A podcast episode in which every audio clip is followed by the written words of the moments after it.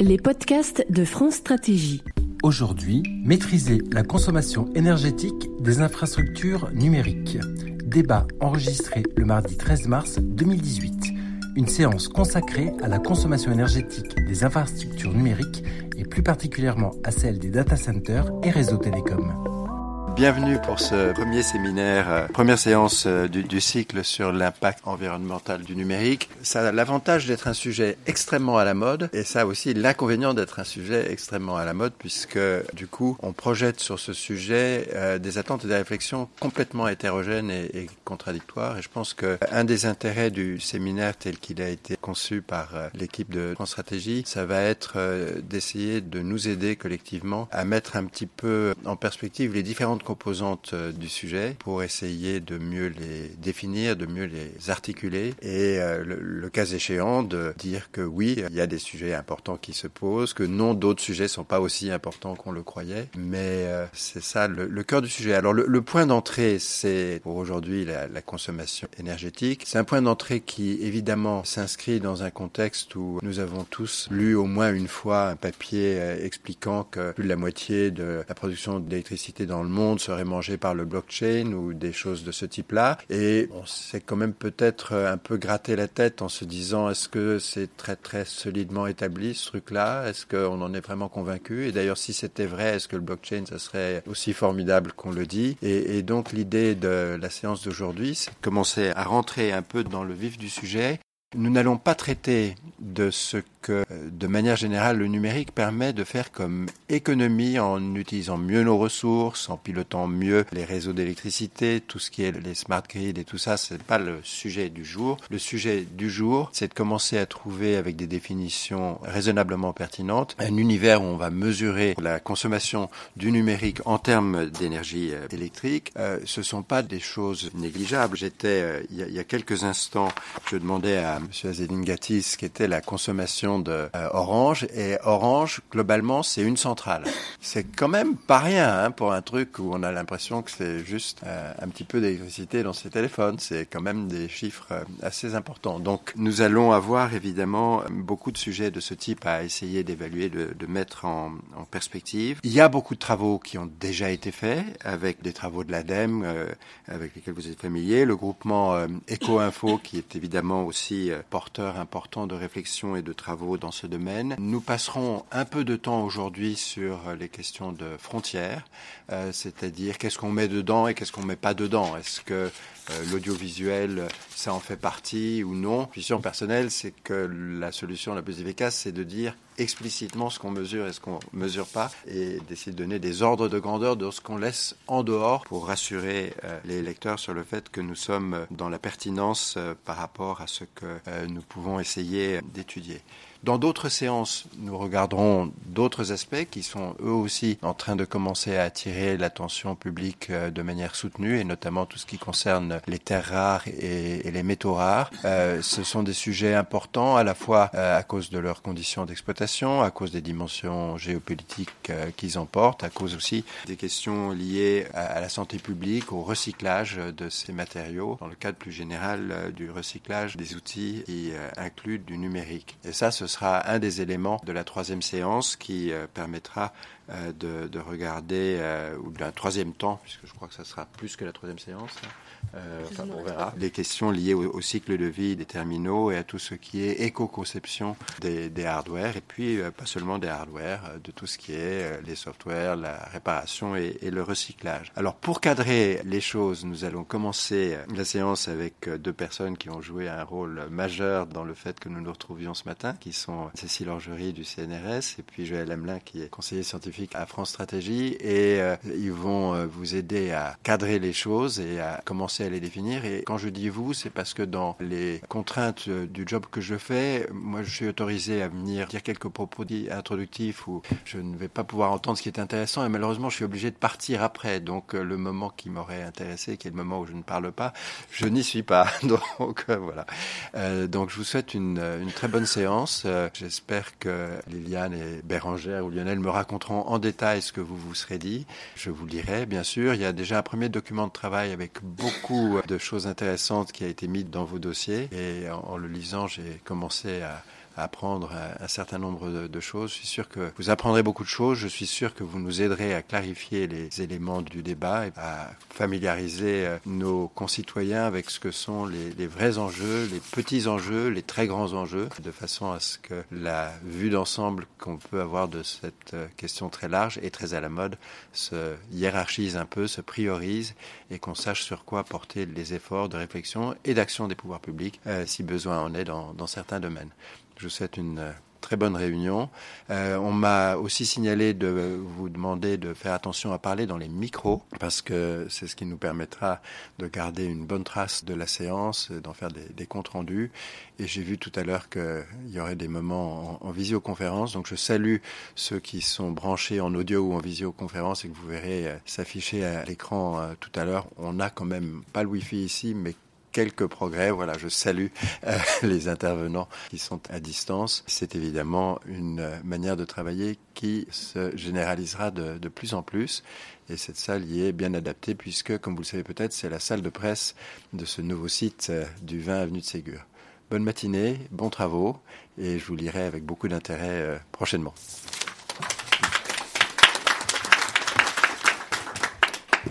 Donc, juste pour vous présenter aussi les personnes qui sont en, visioconférence avec nous. Donc, nous avons Françoise Bertou du groupe Eco-Info qui n'apparaît pas mais qui est présente avec nous.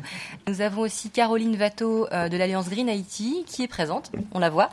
Et euh, Frédéric Bordage euh, qui est présent même si on ne voit pas non plus sa vidéo. Voilà. Et donc, je passe la parole à Joël Hamelin et Anne-Cécile Orgerie pour nous présenter les grands chiffres de la consommation énergétique du numérique. Bonjour. Vous avez dans votre dossier une note qui se voulait d'abord un document de travail interne intitulé Énergie et numérique, indicateur. Un document de travail interne pour donner quelques repères en termes de, consommation, en termes de périmètre, en termes d'outils pour euh, évaluer l'impact du numérique sur la dépense énergétique. La première chose à faire lorsqu'on aborde ce type de problème, c'est d'en définir le périmètre. Euh, le périmètre actuellement est celui qu'on va retenir pour les quelques chiffres qui suivent. C'est le périmètre classique, c'est-à-dire les les data centers, traitement et stockage des données, les réseaux de télécommunications et les terminaux. Ce périmètre, il s'élargit pour un certain nombre d'auteurs à l'ensemble des contenus audiovisuels et à l'ensemble de l'industrie des télécommunications et du cinéma. Et pour d'autres, comme on le verra ensuite, déborde simplement l'utilisation de, ces outils numériques pour euh, introduire la partie consommation d'énergie en termes d'élaboration et de réalisation des produits et euh, en termes de, fin de vie des matériaux. Alors l'autre problème auquel on est confronté lorsqu'on aborde ce sujet, c'est la multiplicité des, paramètres, des, indicateurs en, termes d'unité. Alors on a du kilowattheure par an pour mesurer les consommations globales, mais on a du kilowattheure par opération exprimé en flop, c'est-à-dire en opération à virgule flottante, par octet, par byte, et tout ceci est assez souvent difficile de passer d'une publication à une autre, voire une bonne adéquation au niveau des, données. Premièrement, euh, au niveau de la consommation d'énergie par les technologies numériques, il y a un consensus euh, qui existe pour la, plupart des auteurs, c'est en partant des données de 2012 qui sont les plus consolidées, la consommation du numérique était de 930 terawatts par an, soit 4,7% de la consommation mondiale évaluée à 19 800 terawatts et ce, ratio, en 2012, il est de 4,7 et en, en progression puisqu'il était de 4% en 2007. La progression, la progression de l'énergie liée au numérique elle-même évolue euh, au rythme de 6,6 par an à peu près, à rapporter à l'évolution de la consommation électrique mondiale qui est de, sur les 40 dernières années, de 3,2% par an. Euh, au niveau des projections qui sont faites, en 2020, la consommation électrique mondiale devrait être de 1500 terawatts, euh, la consommation électrique mondiale du numérique, de 1500 terawatts par an, et en 2030, de, de 2940 terawatts par an soit une progression de 5,8. Ça, ça, représente 5,8 dans un premier temps en 2020 et, 8% de la consommation globale en, 2040. La planche suivante montre, c'est un tableau qui, qui émane d'un rapport de la Commission européenne, montre la répartition de la consommation globale entre 2007 et, 2012, vous avez en bleu au sommet les data centers, tout ce qui est terminaux et tout ce qui est communication, réseau et communication. Si je passe à la, suivante, grossièrement, La répartition, c'est de l'ordre d'un tiers, un tiers, un tiers. En fait, avec en 2007,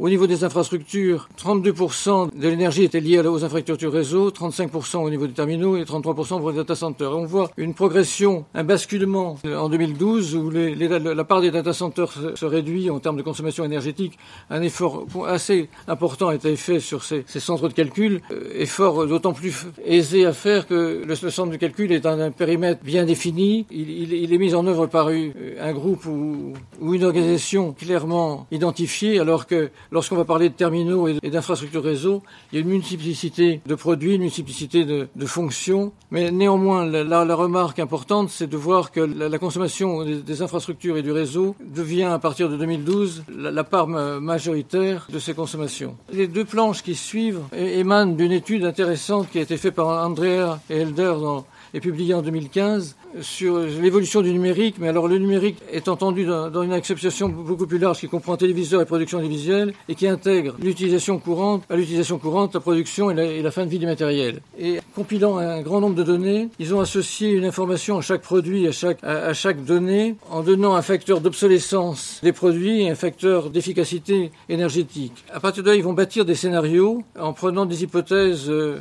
meilleur cas, consommation attendue, pire cas. Par exemple, sur le meilleur cas, au niveau de la consommation électrique des terminaux, c'était une réduction de 5% de consommation des terminaux par an dans un cas, 3% au niveau attendu, 1% dans le pire cas. Tout ceci est compilé. Un travail qui est extrêmement fouillé et, riche euh, d'enseignements. Dans la planche qui est là, vous, voyez qu'en 2030, dans, dans, le pire cas, et le pire cas, c'est 1% de réduction. C'est-à-dire que même la notion de pire cas, pris en compte par Andrea et Elder, et, me, paraît, lorsque je, regarde l'ensemble des, paramètres et des, qui, sont, qui bâtissent les les scénarios qui sont loin d'être pessimistes, je, je, les trouve même parfois optimistes. Et donc cette valeur de 30, en pire cas, de, de 30 TWh par an est, est, à prendre avec sérieux. De toutes ces données, le, on va pouvoir définir le, un ratio entre la part de consommation numérique dans la consommation mondiale d'électricité. Vous voyez que dans le pire cas, on est, on est en 2030, on est à 51%, avec attendu 21% et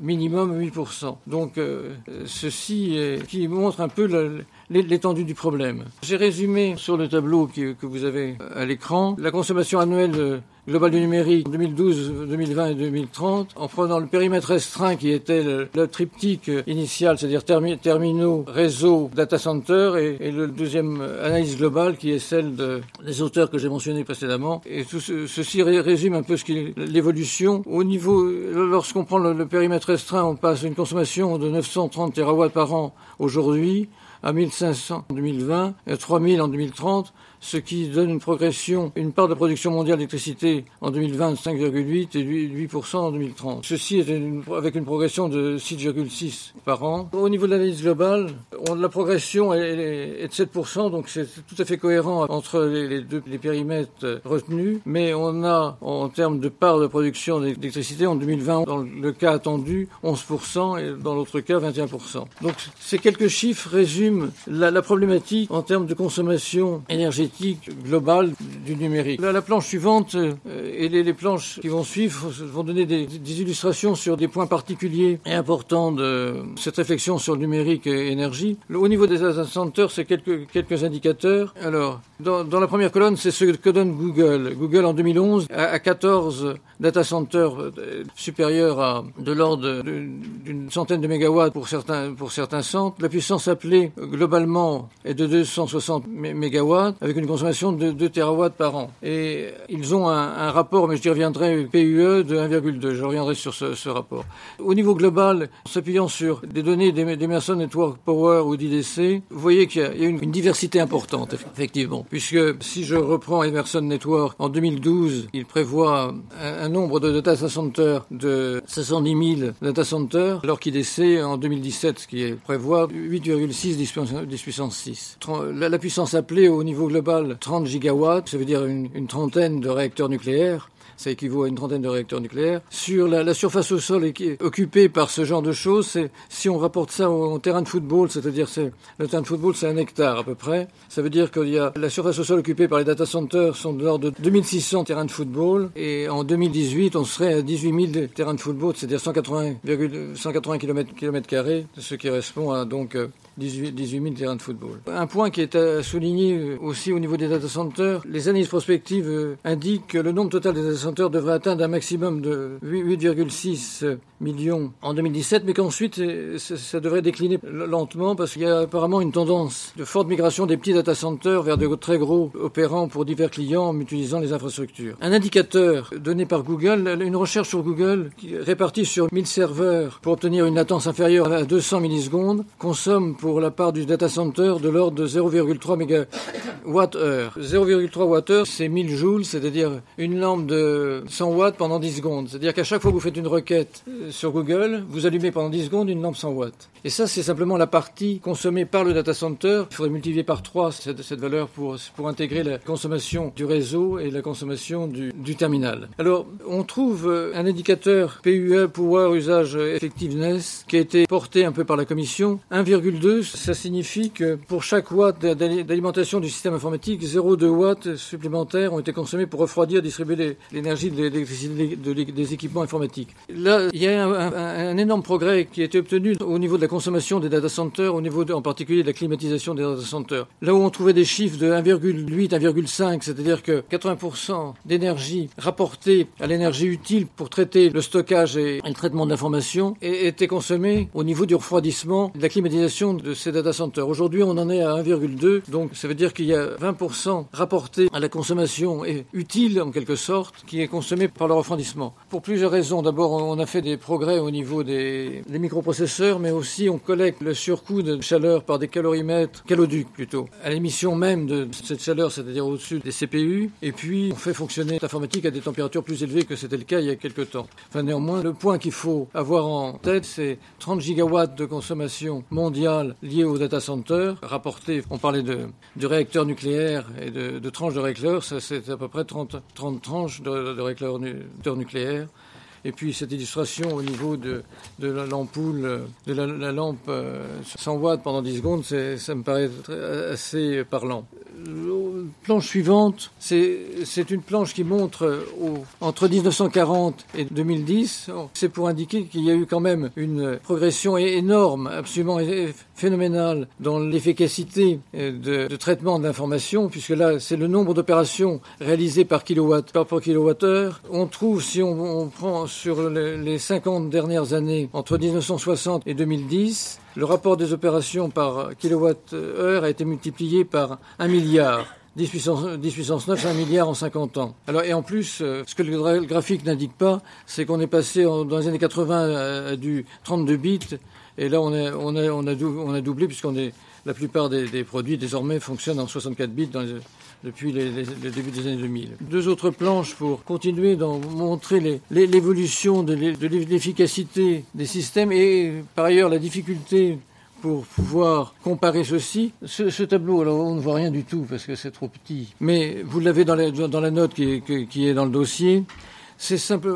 On, on, a cherché Korohama et Idlib qui sont deux chercheurs très connus dans ce domaine qui, ont, qui travaillent sur la, la, relation énergie numérique depuis des, une vingtaine d'années, ont cherché à, regarder quelle était l'énergie consommée en kilowattheure par gigaoctet tra transmis, c'est-à-dire essayer de, de cerner l'efficacité, les consommations du réseau et l'évolution de cette consommation. Euh, sur euh, une dizaine d'études, il y a un, écart de plusieurs ordres de grandeur puisque la, la première montre 136 kilowatts par gigaoctet octets et celle de, pour des réseaux développés en 2000 et on tombe à une valeur de 0,06 kW, c'est-à-dire c'est fait 6 watts par, par gigaoctet. Donc on est à, l'ordre de 4 ordres de grandeur entre une, une étude et l'autre. Mais enfin, un point intéressant, c'est de montrer que néanmoins, il y a une dynamique de, réduction d'énergie nécessaire à la transmission des données avec le temps. Ce, tableau est là pour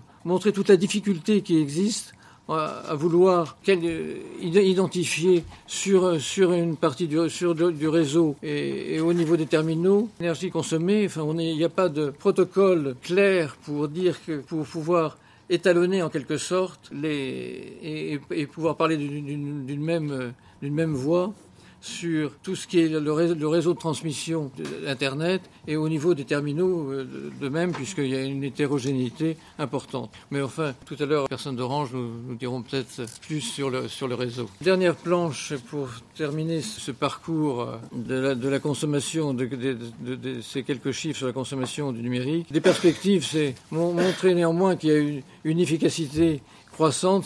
Cette courbe sur les data centers, euh, c'est l'évolution à 15 ans de la capacité de stockage et la puissance consommée par les data centers. Vous voyez que euh, la courbe du haut, c'est la puissance consommée en, gigawatts par heure. Elle, est, elle tourne autour de, de 2000 gigawatts et elle est à peu près constante, elle évolue peu. Par contre, si on, de 2015 à 2029 est attendue une progression de l'ordre de, de, 1000 sur les capacités de stockage en, hexa, en exabytes et euh, au niveau euh, de l'efficacité, au niveau de, la transmission, du traitement des données, de, l'ordre d'une progression de 50 sur l'efficacité notée en, en gigaflop par, par watt. Dans la note que vous avez trouvée, donc cette note, je, le répète, était une note, euh, même s'il est indiqué aujourd'hui de ne pas la citer, était une note interne, et c'est pour ça qu'elle elle, n'est pas référencée en termes de notes euh, de, France Stratégie. Dernier point, j'avais voulu rapporter le, les travaux qui sont faits, et c'est intéressant de se poser la question, c'est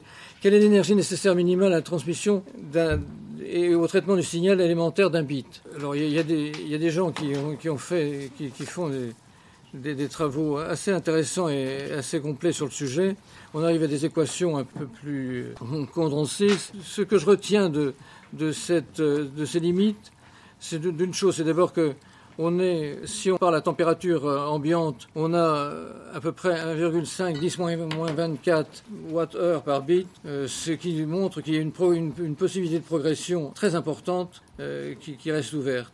Ce que montre cette équation aussi, c'est que tout ceci dépend, et ça paraît évident à ceux qui, travaillent dans ce domaine, c'est que c'est très lié à la température et que, en quelque sorte, enfin, il s'agit de pouvoir identifier un bit par rapport au bruit de fond, et donc on, se retrouve, nous, euh, avec des, équations qui sont liées à la, température, de, la constante de Bosman et la température ambiante, parce que toute personne ayant travaillé sur du bruit de fond connaît par le menu. Euh, merci. voilà, très rapidement. Merci Joël. Euh, cette présentation de, ces quelques indicateurs et quelques repères dans cette euh, foison de, données. je laisse Anne-Cécile me corriger euh, Non, alors juste peut-être ouais, pour préciser, donc pour conclure. Donc effectivement, euh, comme on l'a vu dans la littérature, il y a de nombreuses études qui donnent des ordres de grandeur euh, différents sur la consommation du numérique. Ce qu'il faut bien retenir, c'est que ces études ne regardent pas forcément le même périmètre, elles ne regardent pas toutes. Donc périmètre en termes d'équipement, par exemple l'audiovisuel peut être considéré ou ne pas être considéré. les équipements mobiles, les capteurs, etc. sont pas toujours considérés non plus. Euh, périmètre également en termes d'usage et de cycle de vie de ces équipements, c'est-à-dire euh, certaines études prennent en compte le recyclage, la fin de vie, la production euh, de ces équipements et d'autres non. Donc ce qui explique en, partie ces, grandes divergences. les autres divergences sont dues donc aux dates des études, comme on a pu le voir, les études s'échelonnent à peu près sur les 15 dernières années. ce qu'on note cependant, c'est qu'il n'y a pas d'études très récentes avec des chiffres très récents. Euh, c'est-à-dire que même les études de 2017 citent des chiffres de 2012, alors que l'usage du numérique a beaucoup évolué euh, récemment et continue à le faire. Euh, donc il y a peut-être aussi besoin d'études précises là-dessus, avec toute la complexité que cela entraîne. On a cité également quelques métriques comme le PUE, des gigaflops par watt. Euh, ces métriques ont des limites euh, évidentes en termes de PUE, par exemple. Ça ne mesure que l'efficacité du refroidissement du data center. Ça ne prend pas du tout en compte l'efficacité des serveurs eux-mêmes, euh, donc de par la construction hein, de, cette, métrique. en termes de gigaflop par watt, ça mesure bien l'efficacité des supercalculateurs qui font des applications CPU intensives, mais ce n'est pas du tout le cas des serveurs web, par exemple. Ça mesure pas du tout l'efficacité des requêtes web par, par watt. Euh, et donc cette mesure de l'efficacité, il n'y a pas de métrique qui fasse consensus actuellement sur comment bien mesurer l'efficacité, puisque ça dépend beaucoup de l'utilisation à la fois des serveurs, des équipements de communication, etc., comme on l'a vu pour l'exemple des réseaux, par exemple, où les réseaux, dans leur grande hétérogénéité entre sans fil et, réseaux optiques, c'est complètement différent. Donc enfin, on a vu qu'il y avait euh, des progrès, toujours, hein, dans l'efficacité énergétique. Euh, donc la loi de Moore nous fait euh, progresser, en particulier dans la construction des, capaciteurs et donc du coup des processeurs. Cependant, ça fait déjà plusieurs années qu'on a atteint le mur du dark silicon et que du coup, les, puces que l'on fabrique, on n'est pas capable de les faire fonctionner à plein temps, à plein régime longtemps, parce qu'elles produisent trop de chaleur. Donc cette euh, limite de la chaleur est vraiment euh, devenue un enjeu majeur. Euh, notamment avec des applications qui sont donc de plus en plus gourmandes en termes de consommation. Donc effectivement, on améliore l'efficacité, mais nos applications sont de plus en plus gourmandes en termes de consommation de ressources, à la fois réseau, à la fois CPU, à la fois mémoire et disque. Et donc du coup, ça fait une, consommation globale des TIC qui continue à progresser de l'ordre de à peu près 6% par an en tenant compte de la progression de tout, toute la consommation électrique mondiale. Donc c'est quand même assez alarmant pour euh, conclure. Remarquons néanmoins, enfin, au niveau de la consommation électrique globale, que c'est bien, c'est bien par rapport à cette consommation électrique que, que, sont, euh, au niveau mondial qui, qui, sert de référence, alors que au niveau énergétique, la consommation d'énergie euh, sous forme électrique ne représente qu'un quart de l'énergie euh, globale.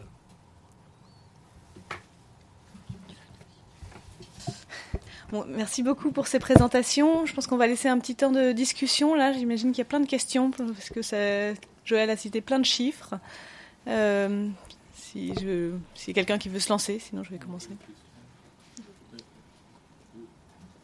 Si vous pouvez vous présenter. Ouais, donc Étienne Becker, France Stratégie. Moi, je m'occupe d'énergie. En fait, la question, c'était euh, euh, quand on fait une requête et que ça consomme, euh, alors je sais plus en watts, enfin wattheure combien ça fait, mais est-ce que c'est la consommation marginale supplémentaire ou est-ce que c'est la consommation moyenne de toutes les requêtes?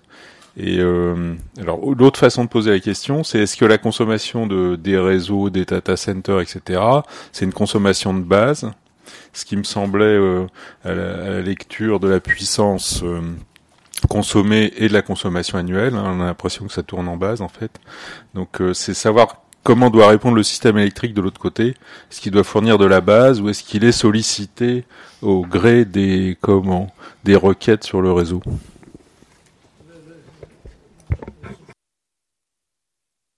Chose que je peux dire au niveau de, des data centers, euh, c'est apparemment euh, il y a un, un, progrès a été fait en, termes de consommation des serveurs non, non sollicités. Euh, aujourd'hui, un serveur non sollicité ne, consomme que 30% de, de, de sa capacité en pleine puissance.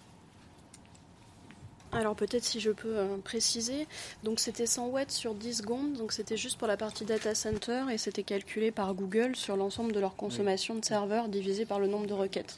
donc c'est une moyenne, effectivement. Après, il y a encore de grandes marges de progression à faire, c'est-à-dire que la plupart des centres de calcul actuellement, euh, qu'ils soient virtualisés ou non, euh, sont très surdimensionnés pour effectivement pouvoir amortir les pics de requêtes.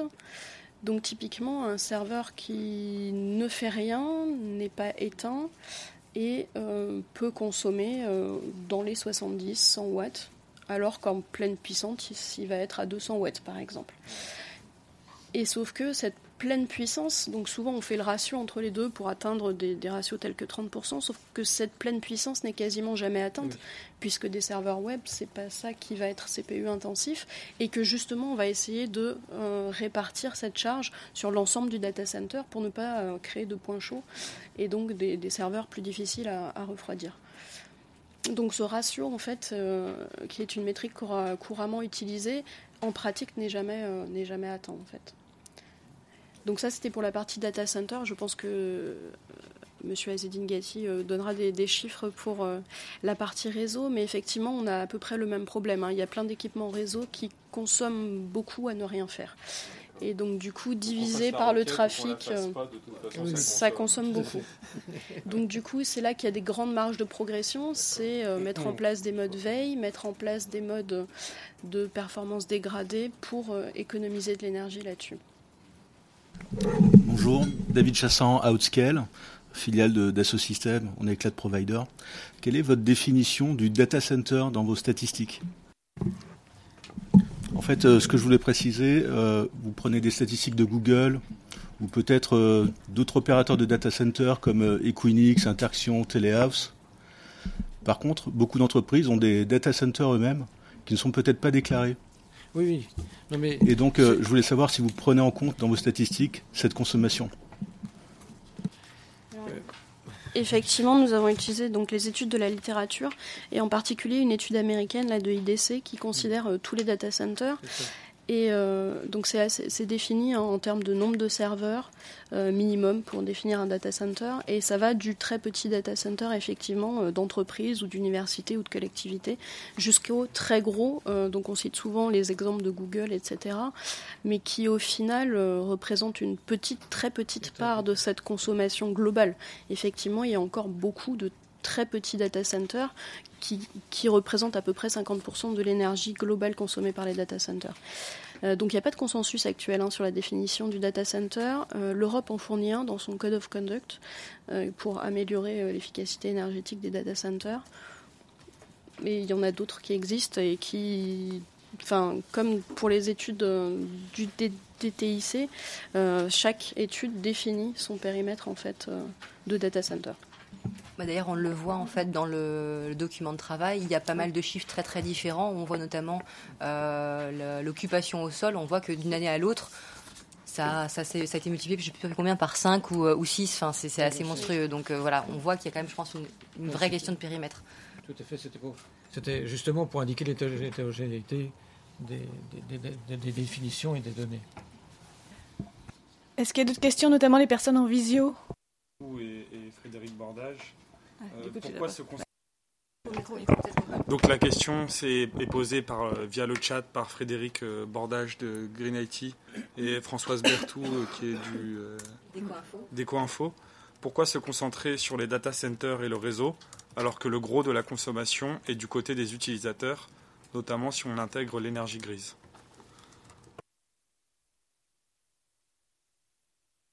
D'accord, c'est bien pourquoi dans les premières planches, je signalais qu'il y avait des gros efforts avaient été faits au niveau des, data centers, euh, mais qu'aujourd'hui, ils ne représentaient plus moins d'un tiers de la, consommation globale.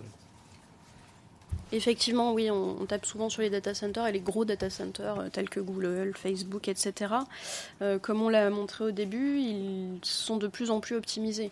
Euh, aussi bien en, termes de refroidissement que de euh, que d'équipements euh, informatiques et donc effectivement le gros de la consommation actuelle et les gros les plus grosses marges de progression ne sont pas de ce côté-là. C'est pareil pour les, équipements réseau, ils consomment encore beaucoup, mais c'est pas ceux qui croissent le plus vite en termes de consommation énergétique et avec tout ce qui est Internet des objets, etc. On attend une vraie explosion du côté des équipements des utilisateurs et encore plus si on considère effectivement tout le cycle de vie, puisque euh, les équipements réseau, par exemple, ont des durées de vie qui sont assez longues, alors qu'un équipement terminal d'un utilisateur, bah, actuellement en France, c'est 18 mois pour un smartphone, par exemple, en première main. Donc c'est des choses qui vont euh, se renouveler très vite et donc consommer euh, beaucoup plus en termes de cycle de vie complet. Donc effectivement, ce c'est pas nous qui avons focalisé les chiffres là-dessus, c'est l'état de l'art actuel qui fait très peu, euh, très peu état euh, de tout ce qui est équipement des utilisateurs parce que bah, c'est en particulier assez compliqué à mesurer, à quantifier, à avoir des statistiques euh, récentes là-dessus. Comme on l'a vu, les data centers, les, statistiques datent de 2012. pour avoir des statistiques sur les équipements, ça explose tellement vite qu'il faudrait des statistiques très récentes. des analyses de cycle de vie poussées qui sont compliquées à faire. Mais effectivement, il y a des grosses marges de progression à faire là-dessus. Et donc, si, aujourd'hui on a abordé euh, la question sous cet angle avec Anne-Cécile et Joël, c'est bien en effet parce que les études portent là-dessus. Euh, on aura plus tard évidemment des séminaires un séminaire qui sera consacré à cette question, enfin à toutes ces questions finalement, à ces questions de cycle de vie et, et d'éco-conception aussi en fait des services pour pallier à cette obsolescence de plus en plus rapide des équipements. Voilà. Il y a une réaction euh, via le chat de Françoise Berthou qui se demande s'il ne faudrait pas s'arrêter aussi sur l'utilité des kilowattheures consommés dans les data centers. Mais je crois qu'on en a déjà parlé euh, tout à l'heure. Il y a d'autres questions. Euh, oui, bonjour. Donc, Hugues Ferbeuf, le, le Shift Project. donc, en, préalable, on est justement en train de, réaliser une, une, étude qui mettra à jour toutes ces données, qui s'inspire du modèle euh, pris par André Edler, euh, mais en prenant bien en compte euh, l'énergie embarquée des équipements. Et juste un ordre de grandeur, cette énergie, embarquée, elle est quasiment équivalente hein, à l'énergie utilisée par le numérique lorsqu'on consomme. donc le rapport est à peu près de 45 à 55 euh, donc c'est très considérable euh, et se rattache, là on ne parle que d'énergie, euh, mais il faut également s'intéresser à la consommation de ressources, notamment d'un certain nombre de métaux rares et critiques. où là, la très forte croissance du parc de terminaux commence à poser des questions sur la disponibilité de certaines de ces ressources. Et, juste une question sur cette étude que, que vous êtes en train de faire. Mmh. Euh, est-ce que vous rencontrez des problèmes pour trouver des données sources, justement, pour, pour la faire? Euh, Alors, pour, pour certaines, oui. Euh, mais on a eu la chance d'avoir dans notre groupe de travail des experts qui avaient fait eux-mêmes des analyses très pointues, notamment sur l'énergie embarquée. Euh, donc les chiffres que l'on que l'on a, on les estime fiables. Juste un, élément, euh, si on regarde les différentes générations euh, d'iPhone, je, cite l'iPhone, mais je pourrais citer autre chose. En gros, l'énergie embarquée dans un iPhone augmente de 15% à chaque nouvelle génération d'iPhone.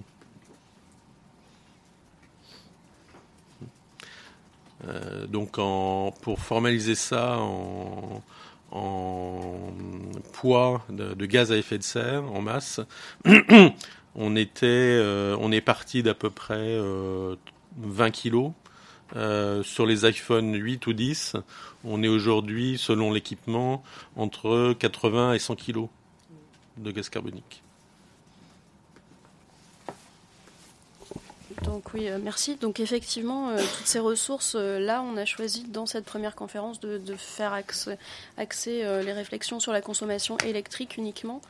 mais si on considère le cycle de vie complet, la fabrication, etc., il y a des problématiques en termes de ressources qui sont beaucoup plus complexes et qui seront l'objet d'une des futures conférences là-dessus.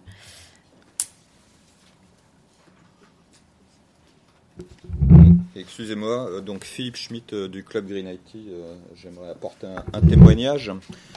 donc le club Green IT, c'est donc un, club qui rassemble des entreprises françaises utilisatrices d'informatique et on s'efforce hein, de partager sur les bonnes pratiques. donc effectivement, la question, la question des des, études récentes. Euh, il faut savoir que nous avons opéré un, benchmark, donc la deuxième édition. Hein. on a publié euh, les résultats euh, en avril dernier, 2017. Hein, et ça conforte un certain nombre des points qui ont été soulignés ici, notamment sur, sur l'inflexion marquée hein, de l'utilisation de l'énergie par euh, les terminaux, euh, très clairement euh, sur, sur l'échantillon de grandes entreprises, hein, qui regroupent aussi bien la Poste, le RTE, des banques comme la Société Générale, que, le, les data centers, c'est maintenant aux alentours de 15% hein, de l'utilisation de l'énergie monsieur, dont j'ai pas noté le nom, excusez-moi, euh, du Shift Project, euh, reprenait euh, également des, points que nous avions partagés hein, sur, sur la, part, le ratio entre l'utilisation et la fabrication. Aujourd'hui, c'est vraiment la démultiplication des terminaux, en tout cas l'enjeu de consommation est de très loin, de notre, de notre point de vue. Pardon. Hein, voilà. Donc euh, voilà, c'était un, témoignage qui me semblait important euh, de, vous rapporter. Oui, merci beaucoup. C'est vrai qu'on a conscience que les data centers, c'était la partie facile pour commencer et qu'effectivement, euh, la question de la consommation des terminaux enfin, fera l'objet aussi d'une prochaine séance. Et, parce que les data centers, finalement, c'était un peu la partie euh, émergée de l'iceberg. C'est un peu ce que euh, les médias ont voulu, enfin, ce sur quoi les médias sont attirés l'attention du public.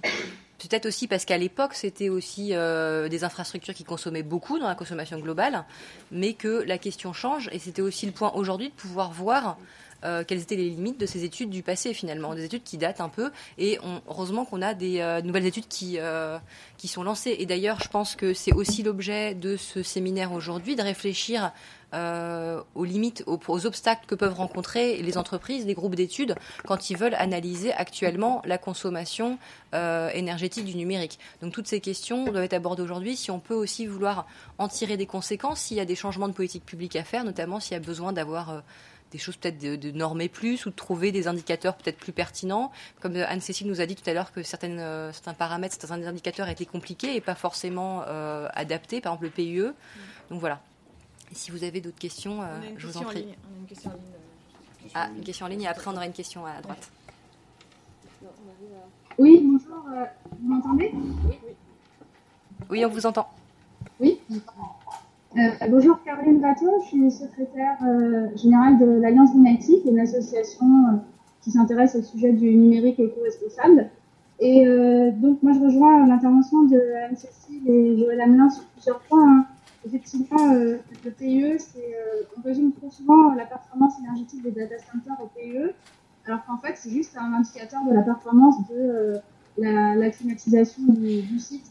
au niveau de l'Alliance climatique, pour alimenter le débat, en fait, on a fait une publication sur quels sont les KPI, les indicateurs de performance des data centers, et on les a définis niveau de service, c'est-à-dire au niveau de l'infrastructure, qui va correspondre à la chaîne ondulée, euh, la climatisation très standard, et après au niveau des services informatiques, et euh, finalement et au niveau de l'hébergement des équipements informatiques et au niveau des services. Et en fait, ça permet de justement avoir une lecture qui est différente et qui permet d'être de la performance énergétique environnementale du data center. Et par ailleurs, effectivement, je rejoins François sur le fait que le data center, ce n'est pas le, le cœur du sujet il faut s'intéresser à, il faut avoir une approche euh, de type euh, service, c'est-à-dire à quoi va servir le data center et quel est l'usage final du numérique. Est-ce que justement, si vous regardez euh, une vidéo, une vidéo sur en streaming, à ce moment-là, dans votre solliciter les trois piliers du, du secteur numérique que sont les data centers, les équipements réseau et les terminaux, et en fait, c'est la seule clé de lecture qui permet une, vision holistique et globale de l'impact environnemental des services publics. Merci Caroline. Je ne sais pas si quelqu'un veut réagir. Euh, bah, oui, globalement, on est, on est, tout à fait d'accord. Hein. C'est ce que nous disions. C'est ce que vous aviez dit, ouais. Après, c'était pas forcément. C'est ce qu'on avait dit, effectivement, on est tout à fait d'accord. Alors, euh, juste pour revenir sur le PUE, le problème, c'est qu'on essaye d'avoir euh, un indicateur simple qui soit compréhensible par le grand nombre, qui puisse être publié parce que ben, publier des données d'usage, d'utilisation, de pourcentage, de ratio d'utilisation de serveurs, par exemple, c'est trop sensible pour les entreprises. Donc effectivement, on essaye de concilier dans le même, la même métrique beaucoup de choses, hein, de l'efficacité énergétique sur tout un, équipement qui est complexe et euh, quelque chose qui soit facilement compréhensible. Et donc peut-être que la solution, effectivement, comme le proposait euh, euh, l'intervenante, c'est d'avoir des, indicateurs multiples à définir et qui seront peut-être pas tous communiqués au grand public pour les données sensibles. Mais dans ce cas-là, effectivement, euh, c'est pas auditable, c'est compliqué, c'est, enfin voilà. Donc, ces indicateurs, comme toutes les autres métriques, euh, essayent de concilier beaucoup, beaucoup de, de, points, et donc c'est difficile d'avoir des consensus là-dessus, effectivement. Question au fond à droite. Oui, bonjour, Vincent Courboulet de l'Université de La Rochelle et membre du club Green IT.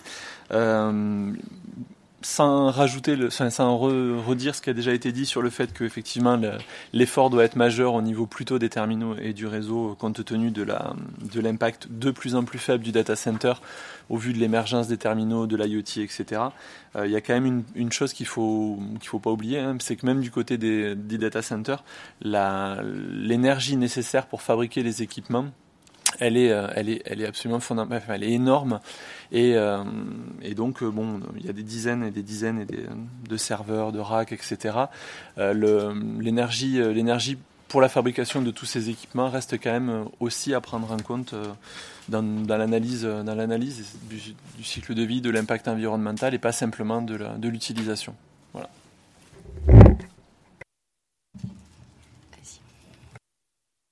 Oui, euh, Fabrice Filippo, enseignant-chercheur à l'école des télécoms d'Evry, et on avait publié il y a quelques années, il y a une bonne dizaine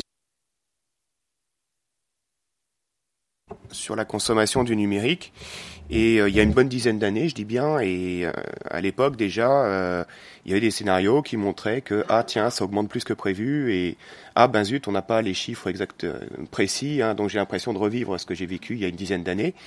Euh, je témoigne aussi qu'il y a une dizaine d'années, j'avais discuté avec le responsable du numérique de l'Europe, hein, Peter Johnston, qui m'avait dit, euh, mais euh, la question de l'empreinte du numérique, c'est réglé. C'est réglé. Donc arrêtez de nous embêter avec ça. Ce qui compte, c'est c'est que avec le numérique, on va pouvoir massivement dématérialiser. bon, vous pouvez tous constater aujourd'hui que ce qu'on disait il y a une dizaine d'années, tout ça était prévisible, j'ai envie de dire. Hein. Euh, et quand on regarde euh, l'usage du numérique, parce que euh, effectivement, on se concentre. Moi, j'étais un petit peu aussi étonné qu'on se concentre sur sur les réseaux. Alors, je veux bien que ce soit une première phase, hein, mais ce qu'on avait produit nous, c'est une analyse en termes de jeu d'acteurs. Et quand on regarde en termes de jeu d'acteurs, je, donne juste un petit élément, hein, puisque c'est pas tout à fait dans le sujet, mais quand même, c'est l'introduction, maîtriser les consommations, la consommation énergétique des infrastructures numériques les collègues dans le domaine du marketing savaient bien que dans les années 90, il n'y avait pas de demande pour le téléphone portable, sauf des applications très spécialisées. Donc il a fallu faire du techno-push pour que maintenant tout le monde soit équipé de terminaux mobiles et que maintenant on se dise ah ben zut tiens les consommateurs consomment. Bah oui forcément les consommateurs consomment. Donc si on ne fait pas une analyse en termes de jeu d'acteurs, moi je crains que dans 10 ans je reviens et on va se reposer la même question, on va dire ah ben zut ça a encore tout explosé. Et voilà c'est juste une petite remarque.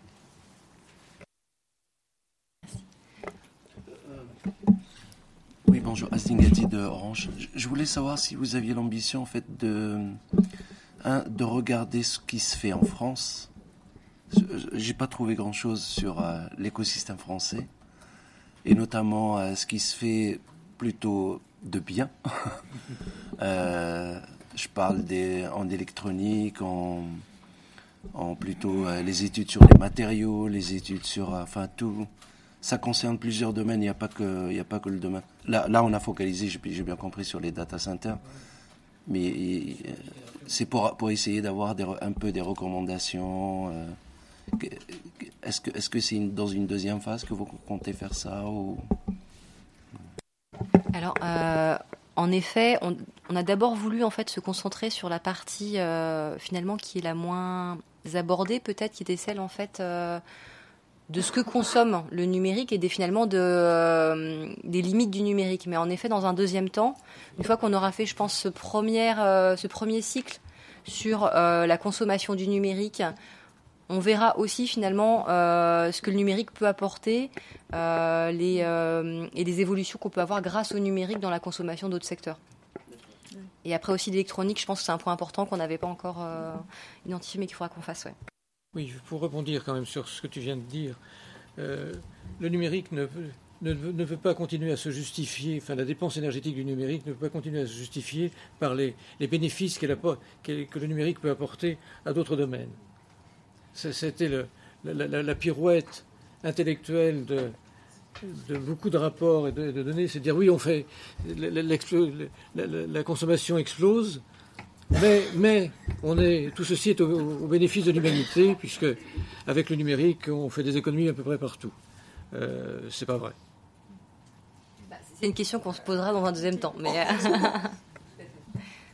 Est-ce qu'on a d'autres questions sur cette présentation générale, sur euh, cette étude générale en fait du, de la consommation énergétique du numérique? Dernière question, allons-y. Peut-être une remarque qui fera la transition avec la présentation d'Orange. Euh, c'est clairement ce qui, ce qui tire aujourd'hui, euh, les usages qui tirent la croissance du trafic, c'est tout ce qui est vidéo. Euh, et essentiellement, une, quasi-totalité de ce qui est vidéo, c'est plutôt de l'usage de loisirs. Voilà, une contribution à la réflexion.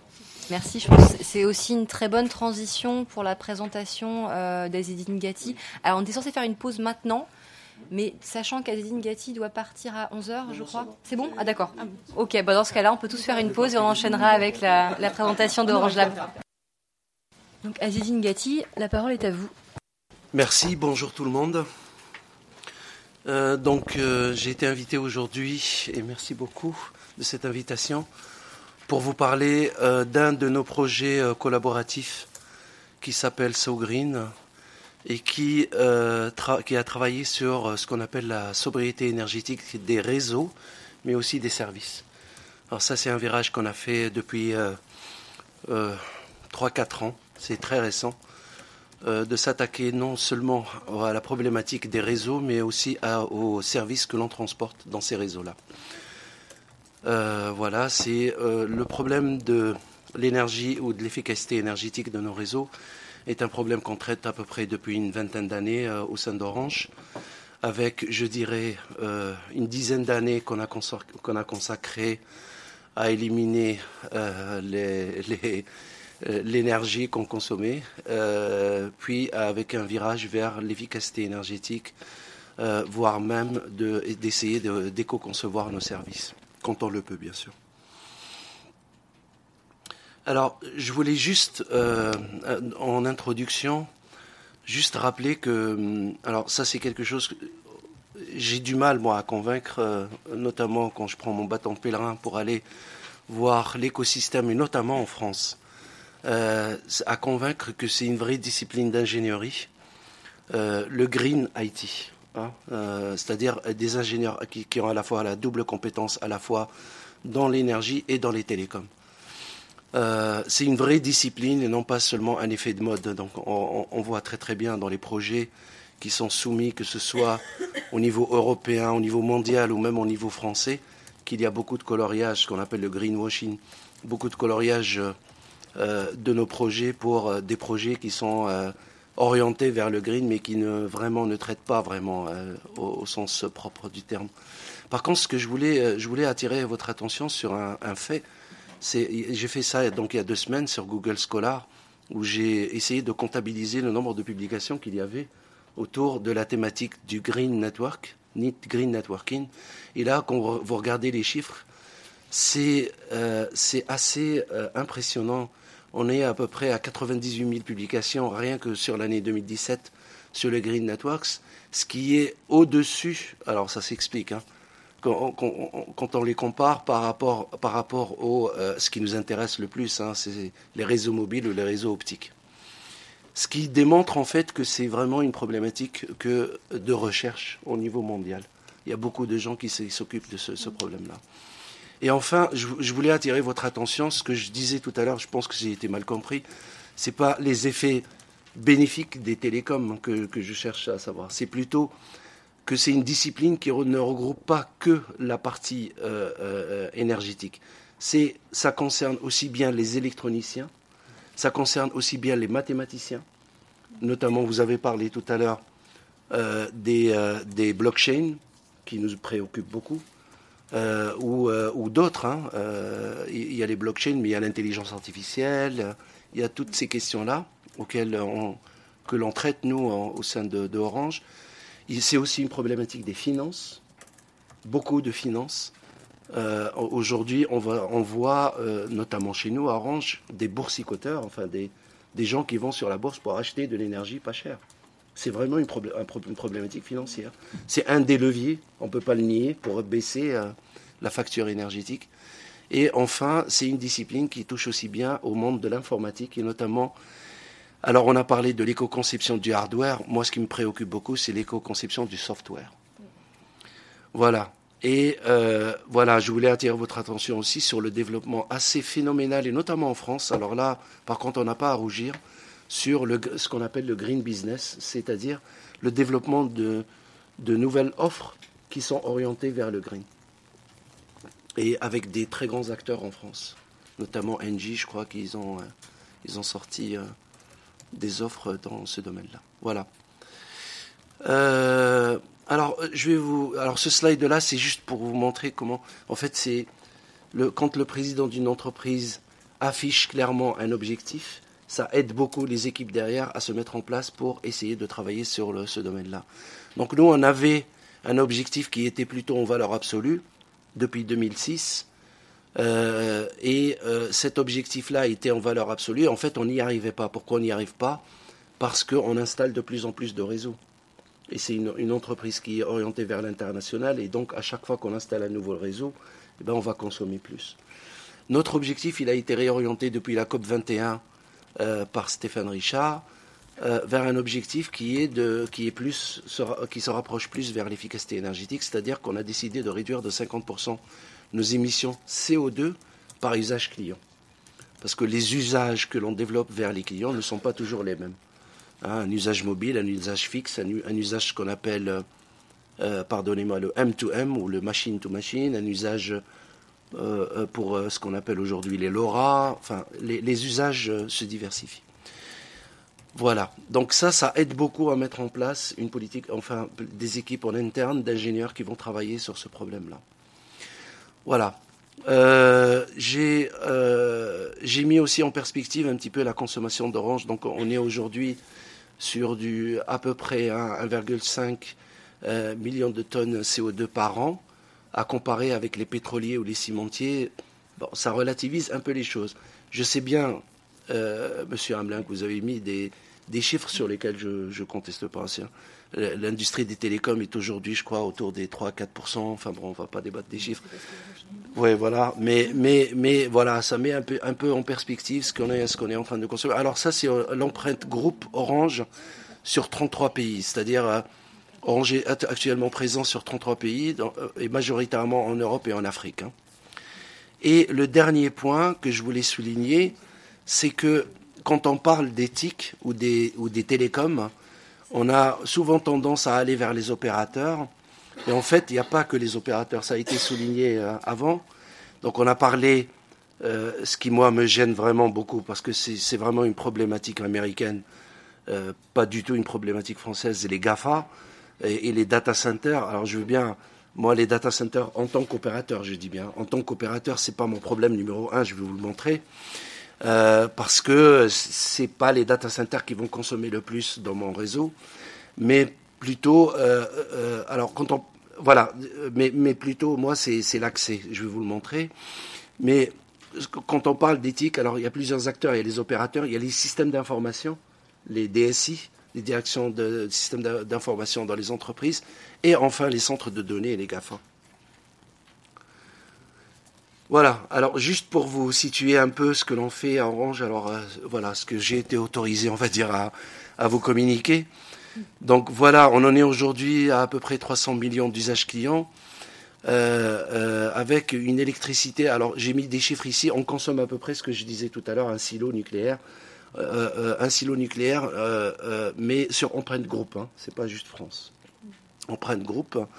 Euh, alors, par contre, après, ça c'est le premier travail que l'on a fait, c'est regarder ce, qu'on ce que l'on consommait, soit en électricité, en fuel, hein, en rejet CO2, parce que on n'a pas forcément tous les mêmes rejets CO2 en, France. Euh, euh, pardonnez-moi le terme, grâce au nucléaire, on n'a pas beaucoup de rejets CO2, alors qu'en Pologne, par exemple, où on est très présent, nos rejets CO2 sont très très importants. Et donc, ce que l'on constate, bon, en fait, c'est que la France consomme la moitié de notre électricité de l'empreinte groupe. Hein. mais si vous regardez, par exemple, que tout ce qui est fuel, c'est plutôt en Afrique qu'on a euh, ce qu'on appelle MEA, euh, euh, Middle East and Africa, c'est là où on va consommer le plus de, de fuel. Après, pour les rejets CO2, bon, il y a, y a, y a, y a c'est plutôt l'Europe et notamment le, le parce qu'il y a une spécificité dans le groupe, c'est qu'on est présent dans certains pays qui sont très consommateurs de charbon. Voilà. Et donc on a mis en place tout un plan d'action. Et ce plan d'action avec, euh, allez, on va dire, sans exagérer, une, cinquantaine d'ingénieurs qui sont dédiés à ce domaine-là, et un plan d'action énergie qui, qui, nous a permis. Alors, la bonne nouvelle, c'est que c'est la première année depuis 20 ans qu'on arrive à stabiliser notre consommation d'énergie au niveau orange, ce qui ne veut pas dire que l'on paye moins. Voilà, parce que le prix de l'énergie augmente chaque année à peu près de 4 à 5% par an, le prix de l'énergie. Donc au niveau ce qu'on appelle OPEX, c'est-à-dire les opérationnels euh, expense, on, paye plus, mais on a quand même réussi à stabiliser notre consommation. Le prix de l'énergie est un facteur très très important. Hein. Alors voilà, je voulais vous montrer donc euh, ce schéma-là qui est une espèce de matrice 4, dimensions. Alors, je, ça a été fait avec une vingtaine de chercheurs au niveau d'Orange Labs, ce qu'on appelait le CNET il y a quelques années, et qui montre un peu notre impact euh, consommation énergétique. Alors, ce que ce que j'ai mis en ligne pour vous expliquer un peu, donc c'est l'accès ce qu'on appelle le switch et le, routage de l'information, le cœur de réseau et après les data centers. Donc ce que vous voyez déjà, c'est que l'accès consomme, c'est lui qui consomme à peu près 70% du réseau. L'accès, c'est ce que vous avez à la maison avec les box ou les fameuses antennes qu'il y a sur les toits. Alors, euh, c'est des chiffres globaux. Évidemment, quand je compare un data center à une box, ça n'a rien à voir. Sauf que des data centers, j'en ai 60, et de l'accès, j'en ai au moins 20 000 en France. 20 000 points d'accès, et je ne parle que du mobile.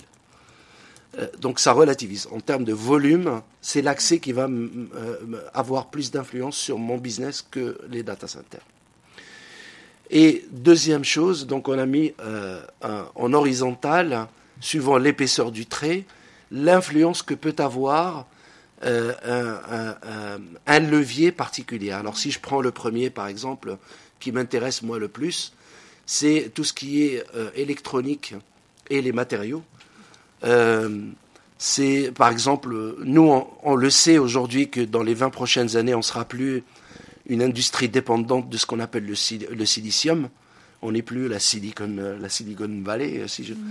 Mais on est plus, on s'oriente et tous les industriels s'orientent vers un nouveau matériau qui s'appelle le GAN, qui est, euh, qui a des propriétés qui est vraiment, qui sont vraiment extraordinaires pour tout ce qui est, pour tout ce qui est consommation énergétique. En France, il y a plusieurs acteurs et notamment des instituts de recherche qui se lancent beaucoup là-dessus. Avant, le frein, c'était le prix.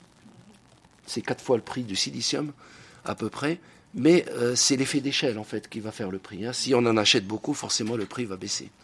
Donc l'électronique basse consommation, et notamment quand on a rencontré les gens de ST Micro, c'est des, choses qu'ils travaillent déjà en France. Et, je pense qu'il faudra les aider, notamment il y a eu des aides de, l'écosystème français vers cette industrie-là. Alors, après, on travaille sur ce qu'on appelle les, sleep modes ou les, modes de veille, notamment ce qui nous préoccupe beaucoup, c'est l'arrivée de la 5G, la cinquième génération de la téléphonie mobile 2019-2020, euh, donc c'est demain. Et avec, euh, avec horizontalement, bien sûr, j'ai essayé de représenter l'effet que ça peut avoir sur les différents secteurs. Donc ça, ça a été très important pour nous pour savoir quand on se lance sur un levier particulier, qu'est-ce qu'il pourrait avoir sur notre consommation énergétique euh, l'éco-conception du software, par exemple, ça va influencer beaucoup sur tout ce qui est data center et cœur de réseau, mais pas forcément sur les accès, ainsi de suite et ainsi de suite. Et je rappelle que l'un des premiers leviers qu'on a, qu'on a travaillé sur l'environnement technique, c'est-à-dire le fait d'évacuer la chaleur que l'on génère et les énergies le développement des énergies renouvelables en France. Alors pour nous, pour vous donner un, ordre de grandeur, c'est très simple. On consomme à peu près 10 watts par utilisateur à l'accès, alors qu'on consomme 1 watt par utilisateur dans le transport de l'information. Et dans le cœur de réseau, on est plutôt faire 0,1 watt par utilisateur. C'est très simple à comprendre. L'optique nous a fait beaucoup de bien. Il n'y a pas meilleur pour nous pour transporter une information d'un point A à un point B que l'optique. Il n'y a pas de perte c'est l'énergie, elle est confinée dans un tuyau et il n'y a pas mieux. Le contraire, c'est la téléphonie mobile. C'est on arrose tous les immeubles pour qu'il y ait une personne qui va capter cette énergie-là. Ce qui est, euh, voilà, ce qui est, j'espère, avec la cinquième génération, ce qui va changer avec la, 5G. Mais au jour d'aujourd'hui, il n'y a, pas, a pas d'autre solution. On couvre partout. Pourquoi ça change Parce que la cinquième génération va focaliser. Elle va envoyer l'énergie juste là où il faut et au moment où on en a besoin. C'est un changement de paradigme. Alors voilà, donc ça c'est pour dresser un peu le, tableau. Pour revenir à un projet, le projet collaboratif que, dont je parlais aujourd'hui. Donc on a parlé beaucoup euh, de projet SoGreen, donc c'est un projet collaboratif euh, qui est financé par euh, la, en fait, il est labellisé par l'Europe, c'est dans le cadre des programmes Celtic, ce qu'on appelle les Celtic, avec un financement plutôt par pays et notamment en France, euh, il y a eu des partenaires, que ce soit en France, en Turquie, en, Finlande euh, et en Suède. Voilà. Et nous avons travaillé sur plusieurs problématiques.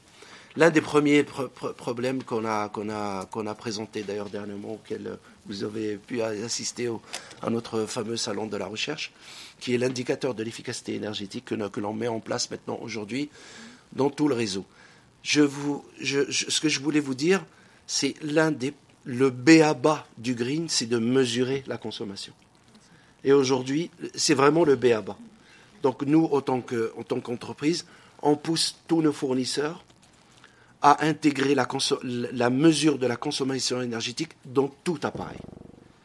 Il est anormal aujourd'hui que je déploie des, solutions d'ingénierie pour aller mesurer ma propre consommation. Si on se fie à la facture énergétique, on a tout perdu. En fait, la facture énergétique n'est pas vraiment fiable. D'accord? Et je peux, vous apporter juste une information qui, aujourd'hui, est partagée par tout le monde. La, la mesure fait qu'on va gagner à peu près 7% sur la facture énergétique. Parce qu'on trouve toujours des erreurs de facture. En fait, ça finance complètement l'installation d'un nouveau système de mesure. Donc c'est un système qui est autogéré. Il n'y a pas besoin de dépenser plus d'argent. Il est auto, autofinancé par le fait qu'on va, avoir des savings. on a travaillé, bien sûr, comme c'est un projet de recherche, sur ce qu'on appelle la, 5G, et notamment sur un des, slogans que l'on a au sein d'Orange. Alors, on a réussi à, à entraîner avec nous plusieurs opérateurs euh, au niveau mondial, notamment euh, euh, des grands opérateurs tels que Vodafone en, Europe ou Telefonica, sur un principe très simple, je veux consommer 0 watts quand je ne trafique pas. C'est hyper simple, c'est une voiture quand elle s'arrête au feu, elle coupe le moteur.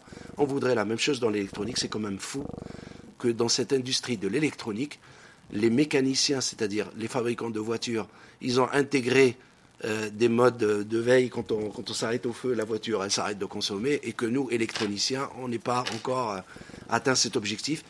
Ça revient, ça rejoint les remarques qu'il y a eu tout à l'heure, c'est qu'il y a beaucoup de consommation à vide. Et, pourquoi? Parce qu'au euh, au début, quand on a commencé les, les, réseaux de télécommunications, pour dire clairement les choses, on s'en fichait un petit peu de la consommation énergétique.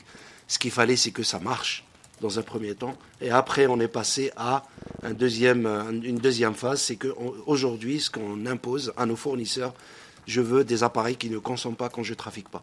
Que ça consomme à la rigueur quand ça trafique, ok, je veux bien améliorer les choses, mais au moins que ça ne consomme pas à zéro. Voilà. Et aller jusqu'au service, ça c'est un nouveau, une, nouvelle, thématique euh, sur laquelle je vais vous montrer quelques résultats, et notamment euh, concernant euh, les grands acteurs de télécommunications tels que Facebook, Google, Twitter, des choses comme ça. Et c'est pas évident de les mesurer. Après, euh, on, a travaillé aussi sur ce qu'on appelle le refroidissement passif. Donc là, on a un certain nombre d'innovations dans ce domaine-là, euh, parce qu'on peut faire des choses très très simples. Notamment, on a vu des choses sur euh, ce qu'on appelle l'immersion, c'est-à-dire mettre de l'électronique à l'intérieur de bains, de solutions liquides euh, pour refroidir plutôt que de refroidir avec des climatiseurs. Euh, la virtualisation, ce que je peux vous en dire aujourd'hui, c'est que euh, aujourd'hui ce n'est pas mature pour le green, pas du tout. La virtualisation, je ne considère pas ça aujourd'hui comme, mature pour, pour réduire la consommation énergétique, même si potentiellement ça pourrait le devenir à l'avenir. Mais au jour d'aujourd'hui, on constate que la virtualisation n'est pas, euh, le premier levier, c'est pas le green hein, pour la virtualisation. Voilà, parce qu'en fait, euh, on installe plein d'appareils un peu partout et puis l'application, elle, peut tourner, euh, elle peut tourner un petit peu partout. on ne sait pas où elle tourne, donc il n'y a pas d'appareil dédié et donc ça fait appel à une notion de toujours allumé. Tous les appareils sont tout le temps allumés. Hein. Donc on revient toujours. Sauf que il faudrait implémenter ce qu'on appelle des modes de basse, consommation et notamment dans les data centers, mais ça c'est un débat, sans fin. Euh, parce que, entre parenthèses, euh, toucher un data center, c'est des millions de clients derrière. Toucher à un point d'accès, c'est des centaines de clients. C'est pas le même risque que l'on prend. Euh, voilà. Les smart grids, ou, pardon, les places de marché. Donc ça, c'est une les places de marché de la connectivité. Donc ça, c'est quelque chose qui est assez nouveau et notamment qui va arriver vers 2020. C'est-à-dire que les gens pourront se connecter à, ils s'en fichent complètement de l'opérateur. Eux, ce qu'il leur faut, c'est une connectivité. Et donc, demain, ce, qui, ce, qui, arrive, et notamment avec euh, les fameux GAFA qui veulent devenir eux-mêmes opérateurs, ils veulent avoir une carte SIM qui est, euh, quand vous voyagez à travers le monde entier, vous avez toujours le même abonnement avec un seul, un seul fournisseur, quel que soit le pays où vous vous trouvez. Donc, on appelle ça les marchés de connectivité. Et donc, nous, on y voit peut-être potentiellement un, vrai levier d'économie d'énergie en utilisant les places de, les places de marché de connectivité pour le green. C'est-à-dire, aller connecter des gens, j'aurais pas besoin forcément de déployer une nouvelle infrastructure pour aller connecter les gens. On pourrait peut-être juste louer le réseau ou partager le réseau avec d'autres opérateurs. Le partage de, l'infrastructure est quelque chose qui est aujourd'hui admis par les opérateurs de télécommunications. Le dernier point sur lequel on a travaillé, c'est les smart grids, notamment la, connexion entre le monde des télécommunications et le monde de l'énergie, et notamment sur une, une alors c'est peut-être pas le débat d'aujourd'hui, sur le marché de l'effacement, c'est-à-dire comment des acteurs industriels peuvent aider EDF ou ERDF plutôt euh, à baisser, euh, euh, nous baissant la consommation de notre énergie et en contrepartie on est financé pour faire, ça s'appelle le marché de l'effacement, le demand response. Alors j'ai fait une petite étude à travers le monde et on voit que la France, elle est très très en retard là-dessus hein, par rapport à la Grande-Bretagne et l'Allemagne, où le marché de l'effacement est très très très développé. C'est un principe très simple pour nous, ça ne coûte rien, c'est utiliser les batteries que l'on a. Euh, parce que dans chaque site, il faut savoir, dans chaque site télécom, on a toujours des batteries, puis au cas où ça coupe. Sauf que ça coupe jamais. Mais donc ces batteries-là, elles sont là pour rien et, on pourrait les utiliser pour stocker de l'énergie et de revendre ou euh, rebalancer l'énergie dans la grille euh, énergétique sous réserve qu'on soit financé pour ça. Donc c'est des, des, des, mécanismes très très simples à, mettre en place et qui sont très développés dans les autres pays. Voilà, ça c'est les principaux résultats du projet SoGreen avec un focus que je vais vous montrer ici, hein, sur lequel on travaille, on est, un peu pushy là-dessus. Euh, alors, euh, par exemple, sur l'histoire de l'efficacité énergétique, et ce que vous voyez à droite, là, c'est une espèce de, classification. Alors, euh, moi, quand je, ce qui est marrant, c'est quand, vous achetez une voiture, vous avez une classification. Quand vous achetez un frigo, vous avez une classification. Et dans le marché des télécoms, il n'y a pas du tout de classification. Alors, j'ai posé la question à Darty. Et ils m'ont dit, non, c'est vrai, j'ai posé la question à Darty. Et ils m'ont dit que la classification, quand ils ont adopté cette classification, juste par le fait d'adopter une classification, ça a permis d'améliorer l'efficacité énergétique des produits qu'ils vendent de 10 points en 5 ans. Parce que tous les fournisseurs se sont mis à essayer. Ils ont tellement été pressurisés par cette classification qu'ils ont dû créer une catégorie A, A, A, A, Enfin, ils n'arrêtent pas. C'est un vrai levier que, je, que nous, on milite alors, après, il y a une différence entre le marché vers les, ce qu'on appelle le B2C, vers les, vers les utilisateurs, où là, il y a plus de facilité, que pour le B2B, quand on est en, de gré à gré entre les industriels. Je, vous avoue que j'ai aucun, fournisseur qui accepte cette classification. Mais on se l'impose à nous-mêmes, une, certaine classification. Alors après, vous avez le réseau. Alors je, vous montre ici des points. En fait, c'est des, antennes. Hein, c'est des antennes 4G. Alors dans plusieurs pays en Europe. Ici, c'est la Slovaquie, la Roumanie. Donc, donc aujourd'hui, on les benchmark entre eux. Donc on est rentré dans une phase de name and shame, c'est-à-dire euh, quand on, déploie un réseau, il n'est pas normal que ce réseau-là tourne à vide. D'accord Donc il, faudrait qu'il y ait soit qu'il y ait du trafic, donc là c'est une énergie qui est dépensée à bon escient, soit quand il n'y a pas de trafic, bah, il faut l'éteindre. Donc c'est une façon de pousser des sleep modes derrière. Voilà. Euh, alors après, il y a des outils euh, big, data qui, sont mis derrière pour essayer de... Parce qu'on peut avoir en fait... Le, Graal, c'est la mesure. Ça reste toujours la mesure. Euh, après, on peut en, tirer plusieurs bénéfices. Le premier bénéfice, c'est d'améliorer l'efficacité énergétique, la détection des défauts, la classification. Et enfin, je voulais attirer votre attention sur le fait que cette classification-là, bien sûr, elle est critiquable, hein, euh, et notamment par le fait qu'on a une contrainte réglementaire de couverture.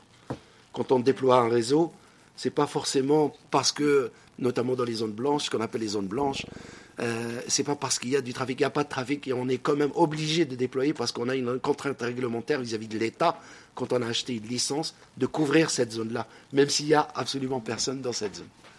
C'est un grand débat, je ne veux pas l'ouvrir aujourd'hui. Mais il y a une contrainte réglementaire qu'il faut prendre en compte. Dans nos, euh, Et c'est pour ça qu'il y a des outils big data qu'on met en place derrière pour aller analyser ce qui a été déployé à bon escient, euh, ce qui a été déployé pour une couverture ou ce qui a été euh, ce qu'on appelle pour du capacitaire, pour apporter de la capacité, c'est-à-dire plus de connectivité. Voilà. Alors, voilà. Je ne voulais pas faire nommer ici les, grands acteurs, mais donc, voilà. En France, on a commencé euh, euh, au sein d'Orange à travailler sur l'éco-conception des logiciels et notamment la première question qu'on nous a posée, c'était quelle est la consommation énergétique des services. Euh, je vous avoue que c'est vraiment pas très facile pour deux, choses. Un, un simple appareil peut se fournir plusieurs services. D'accord? Et deux, nous n'avons pas aujourd'hui, enfin, il y a très peu d'appareillage capable de mesurer la consommation d'un service. Vous pouvez le faire sur votre téléphone, sur votre téléphone, mais sur le réseau, remonter l'information du client vers le data center et trouver exactement le cheminement par où elle est passée, sachant qu'en même temps, il y a une part de l'énergie qui est consommée à vide et l'autre qui est consommée euh, proportionnellement au trafic, ce n'est pas une, problématique très simple d'où euh, le lancement de projets de recherche euh, sur cette thématique-là. On sait aujourd'hui qu'en 2020, 80% du trafic que l'on va transporter va être du trafic ce qu'on appelle du over the top. Over the top, c'est pour vous expliquer, c'est les fameux GAFA. C'est euh, les Google, Facebook et ainsi de suite. 80% du trafic que l'on va transporter. Il y a trois, trois players très importants que sont le streaming, le web et le download. C'est les trois piliers de la consommation énergétique. Dans la, brique qui est ici, là, que vous voyez Odor Data, là, il y a à peu près euh, entre 200 et 300 services. Hein. C'est regroupé par, euh, par, euh, par, par groupe. Donc, streaming, web et download, c'est vraiment les, les gros, les gros consommateurs.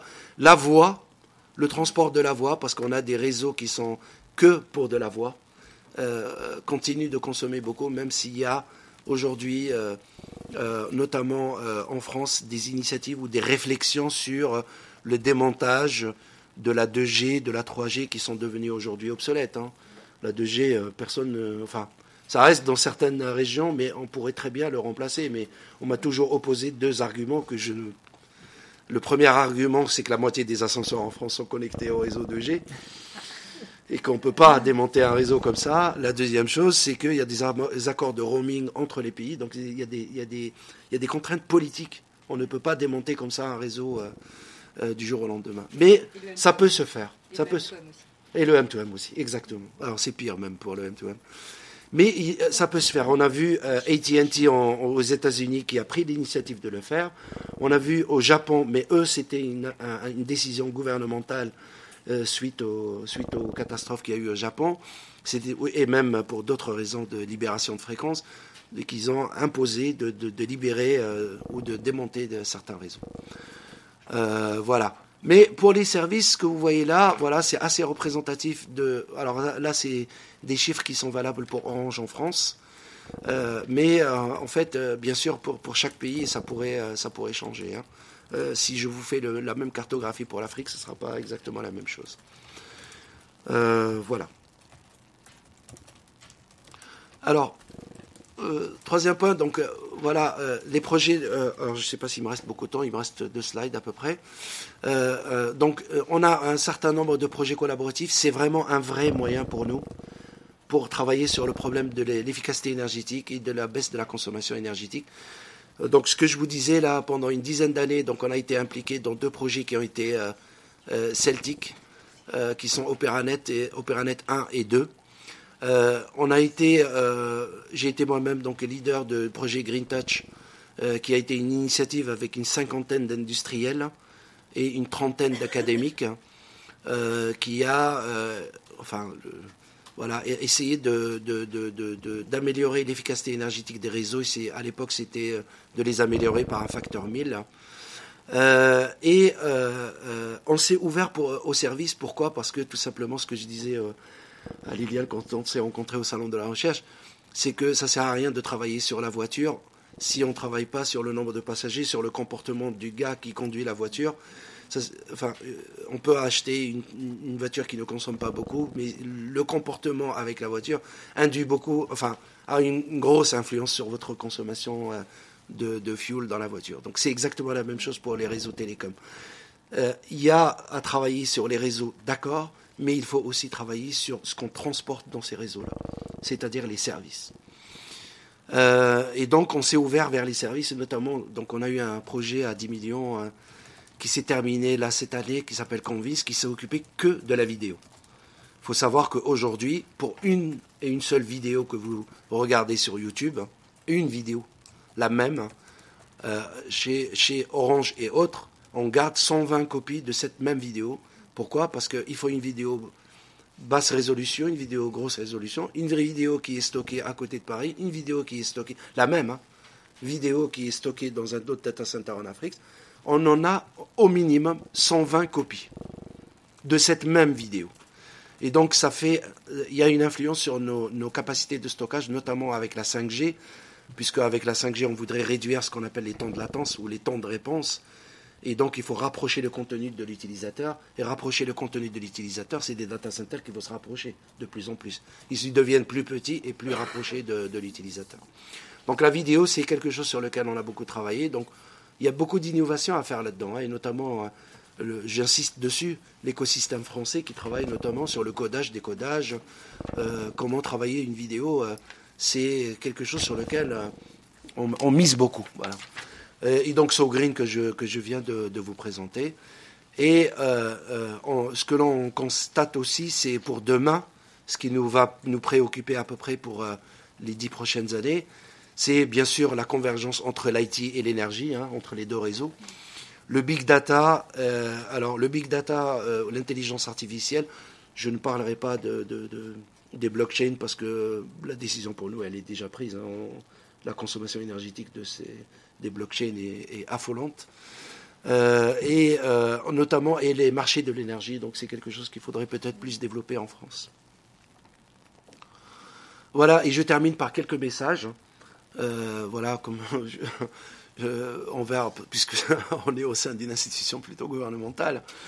Euh, euh, donc voilà, Orange conduit une transformation qui est depuis plusieurs années hein, dans le domaine de dans le domaine de l'IT. et nous faisons face à quelque chose qui est vraiment très difficile, c'est l'explosion du trafic. Le trafic, pour vous donner un ordre de grandeur, il double chaque année. C'est très simple. Il double chaque année. Euh, sur le réseau mobile, il fait 50% euh, euh, sur les réseaux fixes, il fait 100% sur les réseaux mobiles. On voit très bien que, et nous, pour, faire, pour parer à cela, on installe de plus en plus de réseaux. Donc aujourd'hui, si je vous parle de quelque chose que vous, que vous connaissez, on a de la 2G, de la 3G, de la 4G, de la 4G+, de la 4G++. Bientôt, il va y avoir de la 5G, du, du Wi-Fi, du Bluetooth, du machin. Enfin, voilà. On a, on a plein de réseaux qui sont installés un peu partout, et malgré ça, on n'arrive pas à drainer tout le trafic qui est généré. Et ça, les forfaits illimités, ça nous aide pas. Des forfaits illimités pour les gens, ça nous aide pas. ça, c'est le marché qui l'a proposé. Voilà, c'est le, marché aujourd'hui vers le forfait illimité, donc euh, forcément, moi, mon fils, il consomme 20 gigas par mois. Je sais, j'arrive même pas à comprendre comment on peut consommer 20 gigas par mois. Mais en, voilà, la nouvelle génération, euh, très très euh, énergie, très consommatrice de, du, du, trafic. il faut trouver des solutions à cela, et notamment les solutions de décentralisation du réseau et penser le réseau d'une manière flat plutôt que d'une manière verticale. Voilà, c'est ça qui va se passer plutôt euh, vers le futur. Alors, le deuxième point, c'est le financement des projets collaboratifs. C'est quelque chose qui est très important. Pourquoi? Parce que dans les projets collaboratifs, il y a les gros industriels, il y a les PME, il y a les start-up, il y a un tissu industriel qui se met en place, et notamment en France. Euh, et, ça, c'est quelque chose, et notamment la DGE, la Direction générale des entreprises, ou l'ANR, l'Agence nationale de, de, la recherche, qu'il faudrait renforcer.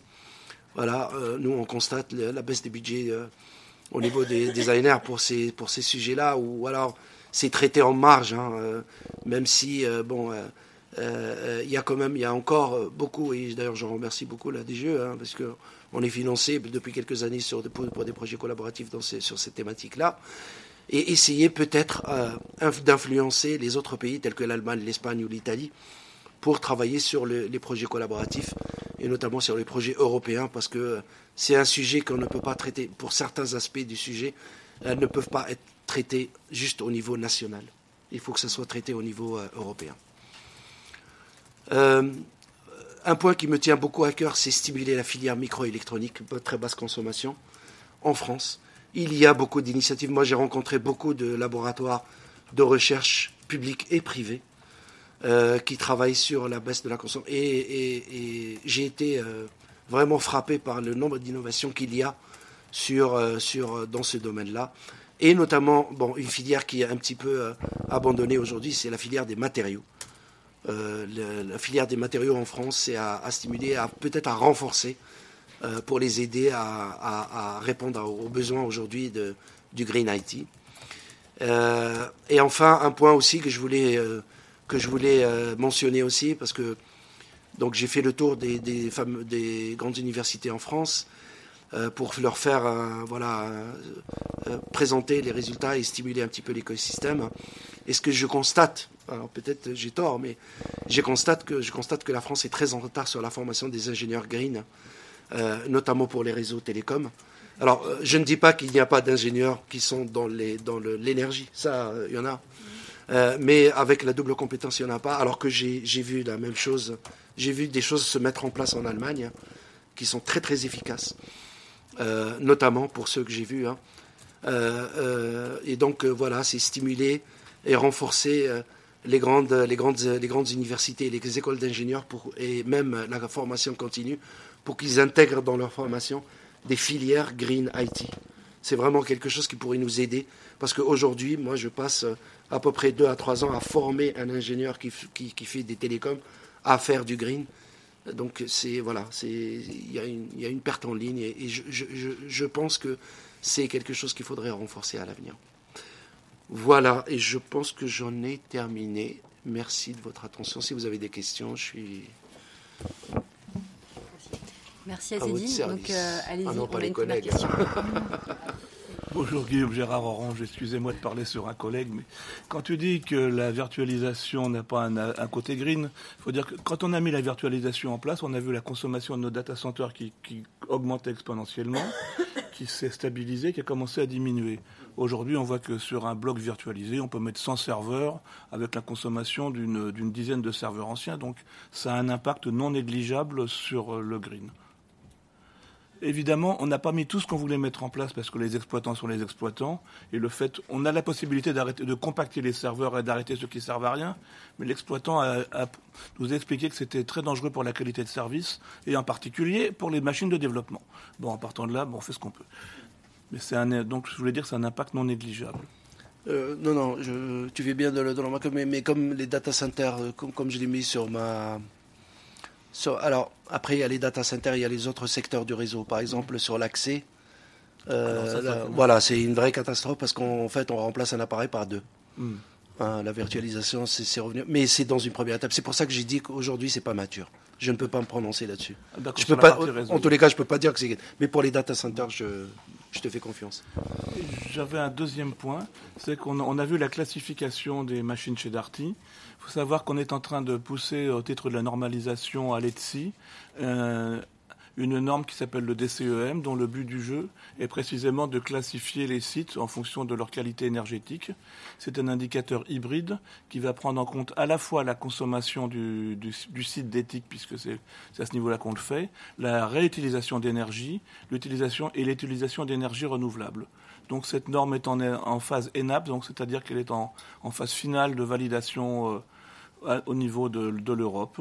Donc on espère que elle devrait être validée à la fin du mois et à partir de ce moment-là, on aura un indicateur de qualité sur les, sur les nœuds d'éthique. Merci. Alors peut-être juste... Pardon, allez-y.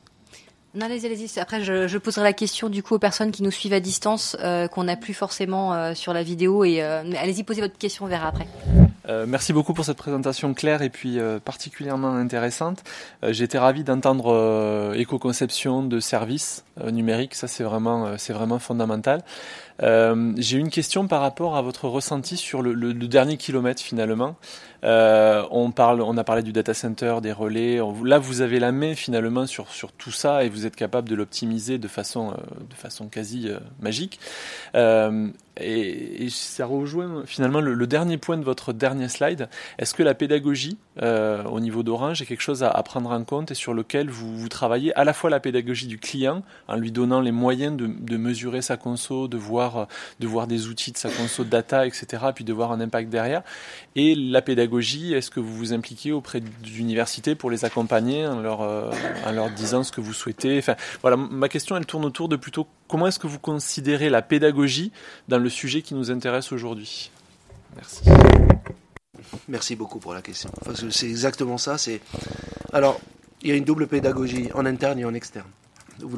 Et c'est même plus facile en externe qu'en interne. Euh, en, externe, oui, euh, je fais ça depuis à peu près une dizaine d'années. C'est aller dans les universités pour prêcher un peu la bonne parole et ce qui nous intéresse, bien sûr, sur euh, et notamment stimuler l'écosystème français pour travailler sur ces sujets-là. D'accord. Euh, euh, euh, donc là, il y a vraiment un côté pédagogique. C'est pour ça que j'ai intitulé le slide. C'est pas juste un effet de mode. Le green, c'est pas un effet de mode. parce que ça a été très longtemps considéré comme un effet de mode et malheureusement, bon, bah voilà, on s'en occupe pendant un, certain, nombre d'années et puis après, on s'en occupe un petit peu moins, on va dire. Donc, oui, en France, on a fait une pédagogie là-dessus, mais, malheureusement, je, c'est peut-être un constat, j'ai peut-être tort, hein, mais je n'ai pas senti euh, vraiment la. Alors, ce qui est très marrant en France, c'est que euh, quand vous parlez du green, euh, les collégiens et, les même en, primaire, ils connaissent très bien. les masters 2 et les doctorants connaissent très bien. Mais alors entre les deux, c'est le green, c'est trier les, déchets. non, pas. Il n'y a pas que ça. Il n'y a pas que ça dans le green. Donc il y a vraiment une pédagogie. Après, en interne, je ne vais pas vous cacher les choses. Ce qui c'est pas l'efficacité énergétique qui intéresse en interne. Ce qui intéresse, c'est la facture énergétique. Donc, c'est à partir du moment où on a constaté qu'on avait à peu près, on dépensait à peu près un demi milliard d'euros sur la facture énergétique, euh, bah, voilà, ça s'est tombé de sens. Malheureusement, c'est, euh, alors, je vais pas lancer le débat ici parce qu'on a eu ce débat-là il y a quelques semaines avec nos, nos amis de Shift Project. Il euh, y en a qui disent que la meilleure voiture, c'est la voiture qui consomme le plus, qui consomme 40 litres au 100 et qui, qui est super lourde. Pourquoi? Parce qu'on ne va jamais l'utiliser. Euh, et, d'autres qui disent, bah, vaut mieux une petite voiture que j'utilise. Je ne veux pas rentrer dans ce débat-là. Comme je ne veux pas rentrer dans le débat, un clic sur Internet, ça consomme combien? Moi, personnellement, en interne, ça ne m'aide pas. Euh, parce que en tant qu'opérateur, ça, ne m'aide pas du tout qu'on me dise oui, tel clic, ah bah d'accord, c'est le problème des GAFA. Non, c'est le problème de tout le monde. Quel que soit le débat sur, le, par exemple, l'indicateur, le PUE, qui a été... D'accord, ça fait 20 ans qu'on discute du PUE. OK. Mais optimisons tous les opérateurs, tous, les indicateurs. il y a le décime, ok. Il y, a, il, un travail de recherche. Mais il y, a, il tellement à faire dans tous les domaines. C'est le message que je voudrais passer. Il y a tellement à faire dans tous les domaines et dans toutes les disciplines. C'est pas juste la discipline des électroniciens faut vraiment pas penser ça. C'est aussi bien les électroniciens, les mathématiciens, la finance que tout le monde doit s'y mettre. Donc euh, c'est pour ça qu'il y a vraiment un travail pédagogique à faire, mais autour de nous, qui est beaucoup plus dur que de faire à l'extérieur. Moi, c'est mon ressenti. Hein. Mais vous avez raison. Et le client, comment est-ce que vous le gérez, la console du ah, client Ah oui, j'avais oublié ça. Je me permets Oui, pardon. Vous avez totalement raison. Alors, euh, on a vu, hein, j'ai parlé tout à l'heure de l'initiative NG. Euh, euh, c'est quelque chose dans lequel on pense beaucoup. Aujourd'hui, je n'arrive pas. honnêtement, je n'y arrive pas en interne à lancer des offres qui seraient pour un usage virtueux, on va dire. C'est un peu comme la machine à laver que vous faites tourner la nuit parce que vous consommez moins. Alors, parce que ça dépend beaucoup en fait du tarif de l'électricité et, du seuillage. Hein. Si, si, vous avez un tarif flat, ça aide pas beaucoup. Hein. Si vous avez un tarif qui peut varier, ça peut aider après à mettre en place des offres. Euh, alors après, on a pensé à des. Alors on y pense, mais par contre, ce que je vous disais tout à l'heure, ce que je vous ai montré tout à l'heure sur la consommation des services, c'est une première analyse. Alors on travaille avec l'INRIA par exemple en France et une, une, une, société en France qui s'appelle Green Spector. Alors corrigez-moi, elle a changé de nom. Euh, elle s'appelle plus Green Spector. Oui, c'est non, non. Euh, enfin bon. Donc, ils arrivent aujourd'hui à remonter une information et à exactement connaître ce que vous avez consommé comme service. C'est-à-dire, nous, ce qu'on espère, c'est dans un futur très très proche, c'est avertir les clients de ce qu'il a induit comme consommation. Parce que votre consommation sur votre mobile, vous l'avez. Euh, vous pouvez l'avoir. Mais la consommation que vous avez induit, euh, alors, il y a chez nous des réticences à dire, ah oui, mais les gens, peut-être, ils s'en fichent de, de savoir qu'est-ce que ça a consommé chez vous. Ce qui les intéresse, c'est ce qu'ils ont consommé. Euh, c'est leur, euh, Mais les, choses changent. En tous les cas, les choses changent. Mais euh, je, suis persuadé, parce que j'ai vu des opérateurs européens qui y pensent très fortement, que ça va venir. C'est-à-dire un comportement vertueux dans l'éthique qui soit rétribué par l'opérateur vers le client. Quoi. Voilà. Mais c'est quelque chose aujourd'hui, malheureusement, qu'on ne voit pas encore. Hein. On n'a pas vu hein, sur le marché. Oui. J'avais une question sur les chiffres et sur le périmètre. Donc, euh, vous disiez 3700 gigawattheures euh, pour Orange en tout, euh, que 70% étaient sur la consommation accès, mais ça, ça ne comprend pas les box. Puisque les box, c'est pas. Si, si, si. si, si, Ah oui, c'est scope 2. Oui, oui, j'ai compris. les box, la consommation électrique est payée par les clients, justement. Oui. Donc ces chiffres-là n'incluent pas les box. Non et les box, ça consomme à peu près combien? Vous avez une idée euh? À peu près euh, entre. Ouais, ça dépend de la box, mais entre 30 et 40 watts. Pic. tout le temps? Oui, malheureusement. Alors maintenant, euh, la, la, la, Commission européenne a, a donné des recommandations pour qu'il y ait, pour qu'on installe des, des, des, modes de veille. Hein. Oui. 50 batailles pour mettre un bouton on-off. Hein. Euh, à l'intérieur d'Orange pour un bouton. C'est quand même hallucinant. Hein, Mais est-ce que le bouton il met vraiment en veille ou est-ce qu'il est Oui, alors voilà, ça c'est c'est ça que je voulais vous dire. Vous touchez le point crucial, c'est-à-dire que aujourd'hui il n'y a aucune difficulté à baisser de, de, de, de 10 fois la consommation d'une box, quelle que soit la box. C'est une histoire de prix. Il faut mettre l'argent sur l'électronique qu'il y a derrière. C'est parce que l'électronique basse consommation, ça coûte cher. Oui, forcément, ça coûte cher. Et donc aujourd'hui, en fait, c'est pour ça que je vous disais tout à l'heure qu'en fait, c'est un problème qu'on ne peut pas traiter juste d'un point de vue technique. Bien sûr, nous, on a chez nous, bah, on a 5-6 euh, qui, qui, travaillent dans l'aspect sociétal de la chose. Il faut accompagner le sociétal et le technique ensemble. Euh, sinon, mais pour vous dire, oui, pour la boxe, ça a été, euh, c'est, c'est vraiment, oui, c'est l'un des produits phares sur lequel on pourrait réduire la consommation chez le client très très facilement.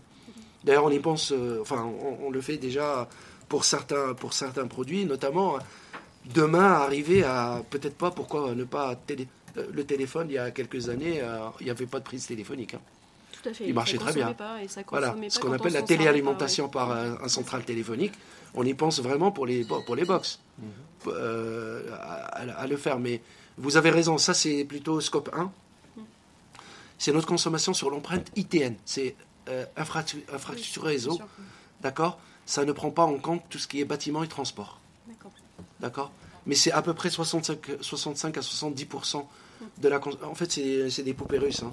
C'est 70% c'est le réseau, dans le réseau 70% c'est l'accès, et ainsi de suite. Et ainsi de suite. Oui.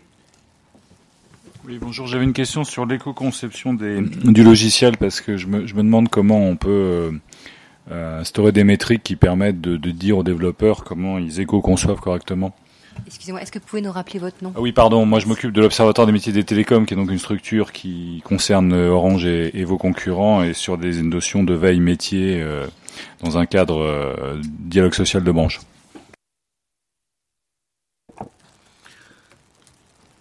C'est ce que je disais tout à l'heure. Si vous regardez là, euh, euh, jetez un coup d'œil sur GainSpector. Euh, Aujourd'hui, on sait évaluer quand, on fabrique un code, quelle est la consommation énergétique qui est générée par ce code-là euh, sur nos infrastructures. Oui, oui. Donc, alors, je dis pas que c'est euh, fini. C'est au contraire, c'est un travail qui commence. Donc, nous, on utilise un peu notre position en France, en tant qu'une grande entreprise du CAC 40, pour essayer de pousser les académiques à développer des solutions justement pour ça. Parce que c'est critiquable aujourd'hui. Hein. C'est critiquable, voilà. On prend une dernière question. Euh, donc aux, aux consommateurs. Hein. Euh, donc vous avez donné par rapport aux consommateurs euh, donc final. Euh, ce qu'on avait, euh, bon, on en discutait tout à l'heure, mais le, notre étude elle date un petit peu, mais le consommateur à l'époque il était au courant de rien. C'est-à-dire qu'il n'avait pas du tout une idée de combien ça consomme. Euh, D'autant moins d'idées de combien ça consomme que quand on regarde l'évolution de la consommation électrique dans, chez les ménages, euh, l'arrivée la, des frigos, machines à laver à plus plus a fait baisser la consommation exactement dans la même proportion que le numérique l'a fait augmenter. Et ce qui fait que ça n'a pas baissé. Et comme ils n'ont pas, en grande majorité, les chiffres, euh, l'impression générale a été certainement que le A++ était un petit peu de l'arnaque. Parce qu'il fallait s'apercevoir d'où passait, d'où passait l'énergie. Quand on demande aux gens qu'est-ce qui, quelles sont les solutions, et ça, ça inquiète les fabricants, pour dire il faudrait informer les gens, oui, mais et les gens, ils pourraient aussi faire des choix qui, qui n'arrangeraient pas tout le monde, et notamment les fabricants. Et quand on demande aux gens euh, très vite, euh, alors c'est soit la solution technique, c'est-à-dire que les ingénieurs vont trouver, parce qu'ils voient pas, enfin l'objet est trop compliqué, ils voient pas comment améliorer de manière significative, c'est pas faire deux de, de requêtes en moins ou hein, comme ce que vous avez dit d'ailleurs, hein, ou alors c'est ne pas acheter. Et alors là, on comprend que du côté des fabricants, c'est une question qu'ils voudraient bien pouvoir maîtriser. Donc je reviens à mon jeu d'acteur, c'est-à-dire qu'un téléphone qui consomme moins, c'est bien. Ne pas acheter de téléphone, ah ça par contre, c'est pas cool. Merci. Et je crois qu'on a une question aussi à distance de, Caroline Watteau, de l'Alliance Green IT. Oui, oui.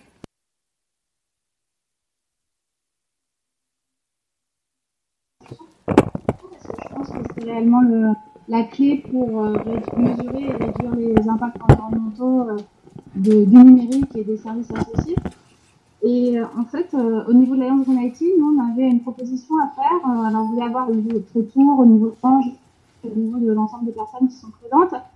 C'est euh, d'utiliser des dispositifs qui fonctionnent bien, comme les dispositifs notamment des C2E, et d'essayer de l'appliquer au secteur du numérique avec ce qu'on pourrait appeler un certificat d'économie de ressources informatiques.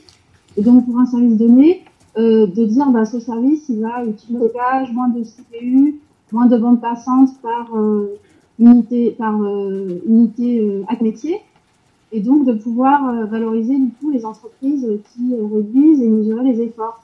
Et par ailleurs, en fait, la notion de conception logicielle, elle est, elle est intéressante parce qu'effectivement, il y a des leviers sur l'optimisation des lignes de code. Mais comme vous l'avez souligné, en fait, il est indispensable d'avoir une approche globale parce que si la box consomme euh, 20 watts au lieu de 40 watts, ben, même si on fait euh, 10% de, de gains sur, en, en optimisant le, le logiciel, ben, si le, le, la box consomme beaucoup plus, le, le gain sera, sera moindre. Il y a une autre question. Je vous remercie. Françoise Bertou. Juste pour réagir euh, à votre proposition, c'est qui les obligés dans votre euh, proposition de certificat d'économie euh, pour le secteur informatique? Il y a pas mal de choses qui restent à définir, mais ce serait l'équivalent des, des, metteurs sur le marché, donc des, des fournisseurs de services. C'est Orange et c'est Ok. D'accord, merci. Il y a une autre question en ligne. on prend une autre question de Madame Bertou. Vous nous entendez? Allô? Madame, Madame Bertou, est-ce que vous nous entendez? Est-ce que vous pouvez nous préciser votre question? Non. J'avais fait mon micro. Ah, voilà. Bonjour. Vous m'entendez là? Oui, on vous entend. Ok. Donc euh, déjà, je voulais vous remercier pour cette présentation très intéressante. Et euh, donc j'ai entendu qu'il euh, y avait des travaux aussi par rapport à la, à la fabrication des équipements en utilisant des nouveaux matériaux. Mais est-ce que ces matériaux, ces nouveaux matériaux sont regardés aussi sous l'aune des autres impacts que les impacts énergétiques en phase d'usage C'est-à-dire, est-ce que la question des métaux, elle, est, elle est analysée? Est-ce que tout ça est regardé aussi? Je vais essayer de répondre rapidement aux trois. Euh, euh, je vais peut-être commencer par la troisième, hein, puisqu'elle est la plus simple. Oui, euh, on regarde l'aspect des matériaux rares. Dans ces nouveaux matériaux, et notamment, si, si, je l'ai écrit ici, c'est parce que on a regardé notamment pour le GAN. Alors, c'est pas juste le, seul matériau qu'on pourrait utiliser, mais vous avez raison, hein, il faut regarder pas seulement leur efficacité, mais aussi le recyclage de ces matériaux-là. La deuxième euh, remarque concernant l'éco-conception des, logiciels, hein, euh, euh, là j'ai pratiquement rien à dire puisque je suis d'accord hein, sur le fait que c'est une tendance qu'il faudra. et il ne faudra pas faire la même erreur qu'avant. Hein, il ne faudra pas juste développer l'éco-conception du logiciel et oublier le hardware parce que le hardware continue de consommer vraiment beaucoup. Même, comme je disais, à zéro quand il ne fournit aucun service. Et enfin, pour euh, répondre, j'adhère, moi, je. Euh, alors, euh, après, est-ce qu'une box consomme comme un frigo? Non, pas encore, heureusement pour nous.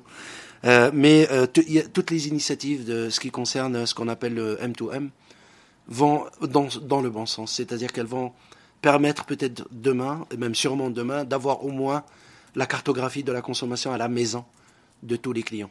Alors après, il faut savoir, est-ce que Orange est légitime pour entrer dans un foyer ou est-ce que c'est plutôt un autre, euh, notamment euh, les, les, fournisseurs d'énergie directement qui le font déjà Enfin, moi j'ai vu des choses magnifiques hein, euh, pour évaluer la consommation. Mais vous avez raison, il faut quand même avertir et, éduquer l'utilisateur le, le, final hein, sur la consommation et sur le fait que éteindre ou ou utilisé à des heures, à des heures plutôt, plutôt où il y a moins de consommation. C'est, oui, c'est la tendance. Voilà, pour, pour vous répondre un peu brièvement, excusez-moi, mais comme le temps passe.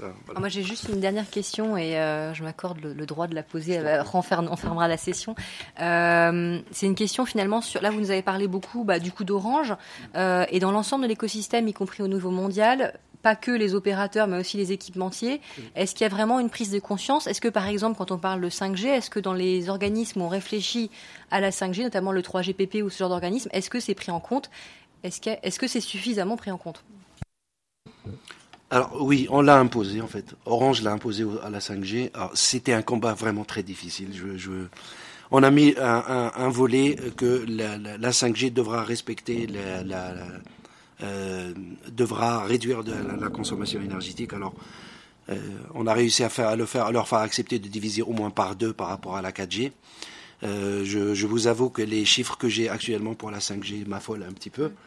Euh, mais euh, voilà, c'est il y a, y, a, y a une vraie, c'est inscrit dans les, que ce soit au niveau mondial, que ce soit au niveau européen ou que ce soit au niveau français, c'est-à-dire euh, euh, euh, il y a des jeux de coalition entre les opérateurs pour obliger les fournisseurs, parce que Orange tout seul, en fait, si on va voir les Nokia et les, et les Chinois, pour ne pas les citer, on ne pèse pas très très lourd.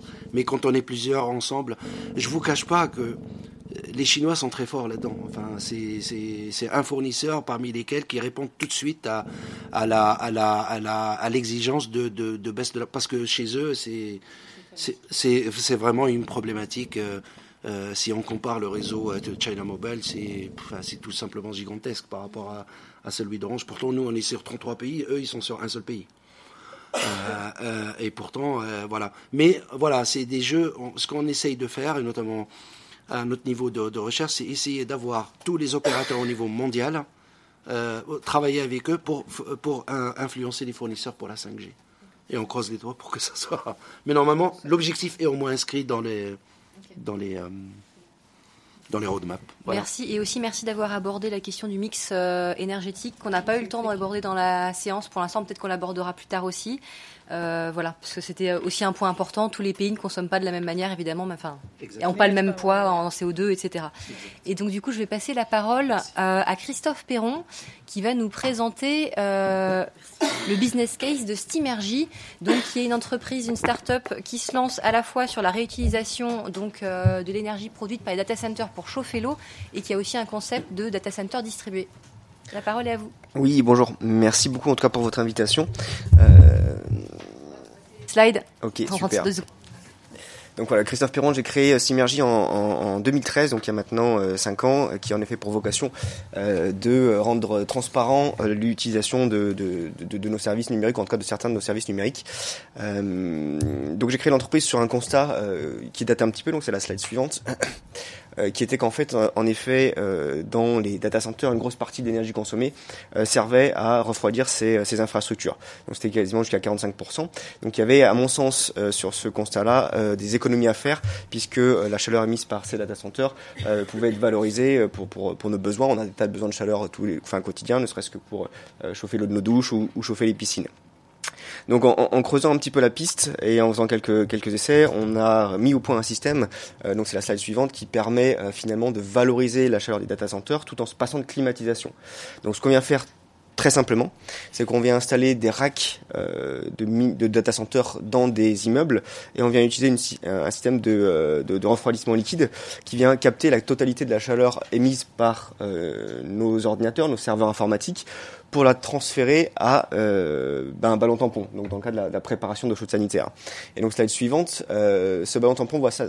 Alors du coup c'est euh, non, alors c'est la slide d'avant, mais bon, bah, là, vous êtes en PDF là, c'est ça? Ok. Euh, donc on va avoir qu'une partie et on va pas voir la vidéo. Euh, donc on va revenir sur la slide 3. Euh, donc ce qui va manquer à droite, c'est que finalement cette eau qui, a été préchauffée, euh, on va dire d'une dizaine de degrés, de degrés à 45 degrés, euh, va, va ensuite attaquer un, système de production d'eau chaude et fournir une eau préchauffée à ce système de, de, de, production d'eau chaude et donc diviser par plus de 2 l'énergie nécessaire à la production d'eau chaude du bâtiment. Donc ça c'est une première chose, c'est-à-dire qu'on valorise la chaleur euh, des ordinateurs pour nos besoins masloviens, hein, donc pour nos besoins d'eau chaude sanitaire. Euh, le gros intérêt de ça, c'est qu'aussi finalement, comme on utilise une, une, solution de refroidissement liquide, eh bien on peut faire fonctionner nos ordinateurs à haute température. 45, 50 degrés. Entrer dans un environnement euh, qui est un peu plus euh, élevé que si on faisait du refroidissement à air. Et donc ça nous permet aussi de nous passer de climatisation, puisqu'on a une synergie finalement entre l'utilisation euh, d'eau chaude du bâtiment, donc le puisage d'eau chaude du bâtiment et l'entrée d'eau froide dans le ballon tampon, et l'évacuation des calories par, nos, par nos serveurs informatiques. Et donc, ce qu'on voit pas, c'est qu'en plus, on a une troisième solution qui nous permet aussi, même en cas de canicule, d'évacuer les calories à l'extérieur euh, si on n'a pas de consommation d'eau chaude sanitaire en, en, été, par exemple, euh, pendant, enfin, pendant les 15 premiers jours d'août. Donc voilà, un système qui est simple, puisqu'il s'installe euh, dans les chaufferies de bâtiments, euh, bâtiments résidentiels collectifs notamment, mais aussi dans les chaufferies de, de, de piscines. On a une installation à Paris, euh, à la piscine d'Abutocais, qui, qui, a fait un peu parler d'elle. Euh, donc pas de climatisation, une valorisation, l'intégration d'un data center dans, dans, nos, dans, le cadre de nos, besoins masloviens.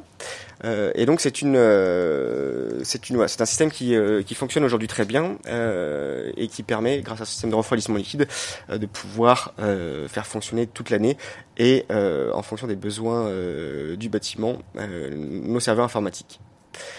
L'intérêt aussi de ce refroidissement liquide, donc on, a évoqué tout à l'heure le, sujet euh, suite à l'étude qu'a fait euh, notamment euh, Orange donc dans son programme So Green, euh, c'est qu'on on devient indépendant de, l'environnement. C'est-à-dire qu'on vient s'installer en chaufferie.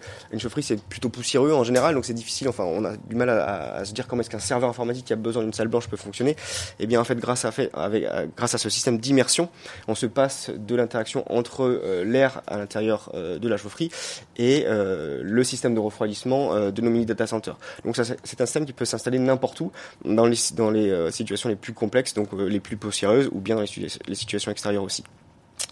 La difficulté euh, apparente, c'est une difficulté de maintenance. En fait, on, améliore beaucoup de choses, on, complique un petit peu la maintenance, puisque quand on a un système d'immersion, en effet, il va porter des gants si on veut assurer la maintenance. Euh, la bonne nouvelle, c'est qu'aujourd'hui, dans les chaufferies, euh, il y a des opérateurs qui interviennent toutes les semaines, et donc si on a un besoin euh, de changement d'un serveur ou d'un disque dur, euh, c'est ces mêmes opérateurs que l'on forme pour pouvoir faire ces changements simples. Euh, donc il y a une vidéo voilà, qui présentait cette installation parce que c'est vrai que c'est toujours mieux de voir en image que de, euh, de voir la description. Euh, en gros, c'est de présenter voilà, une de nos installations à Nantes qui aujourd'hui est intégrée dans un on bâtiment. Va, on va vous la passer après. Ouais. Normalement, on l'a trouvé en PowerPoint, donc ça devrait être. Super.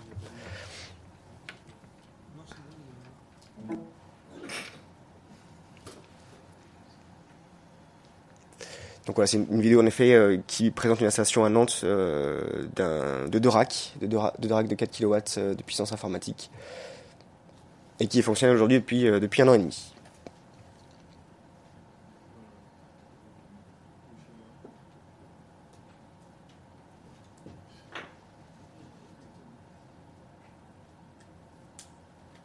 Malheureusement, on n'a pas le, logiciel pour lire la vidéo. Ok, tant pis, on aura essayé.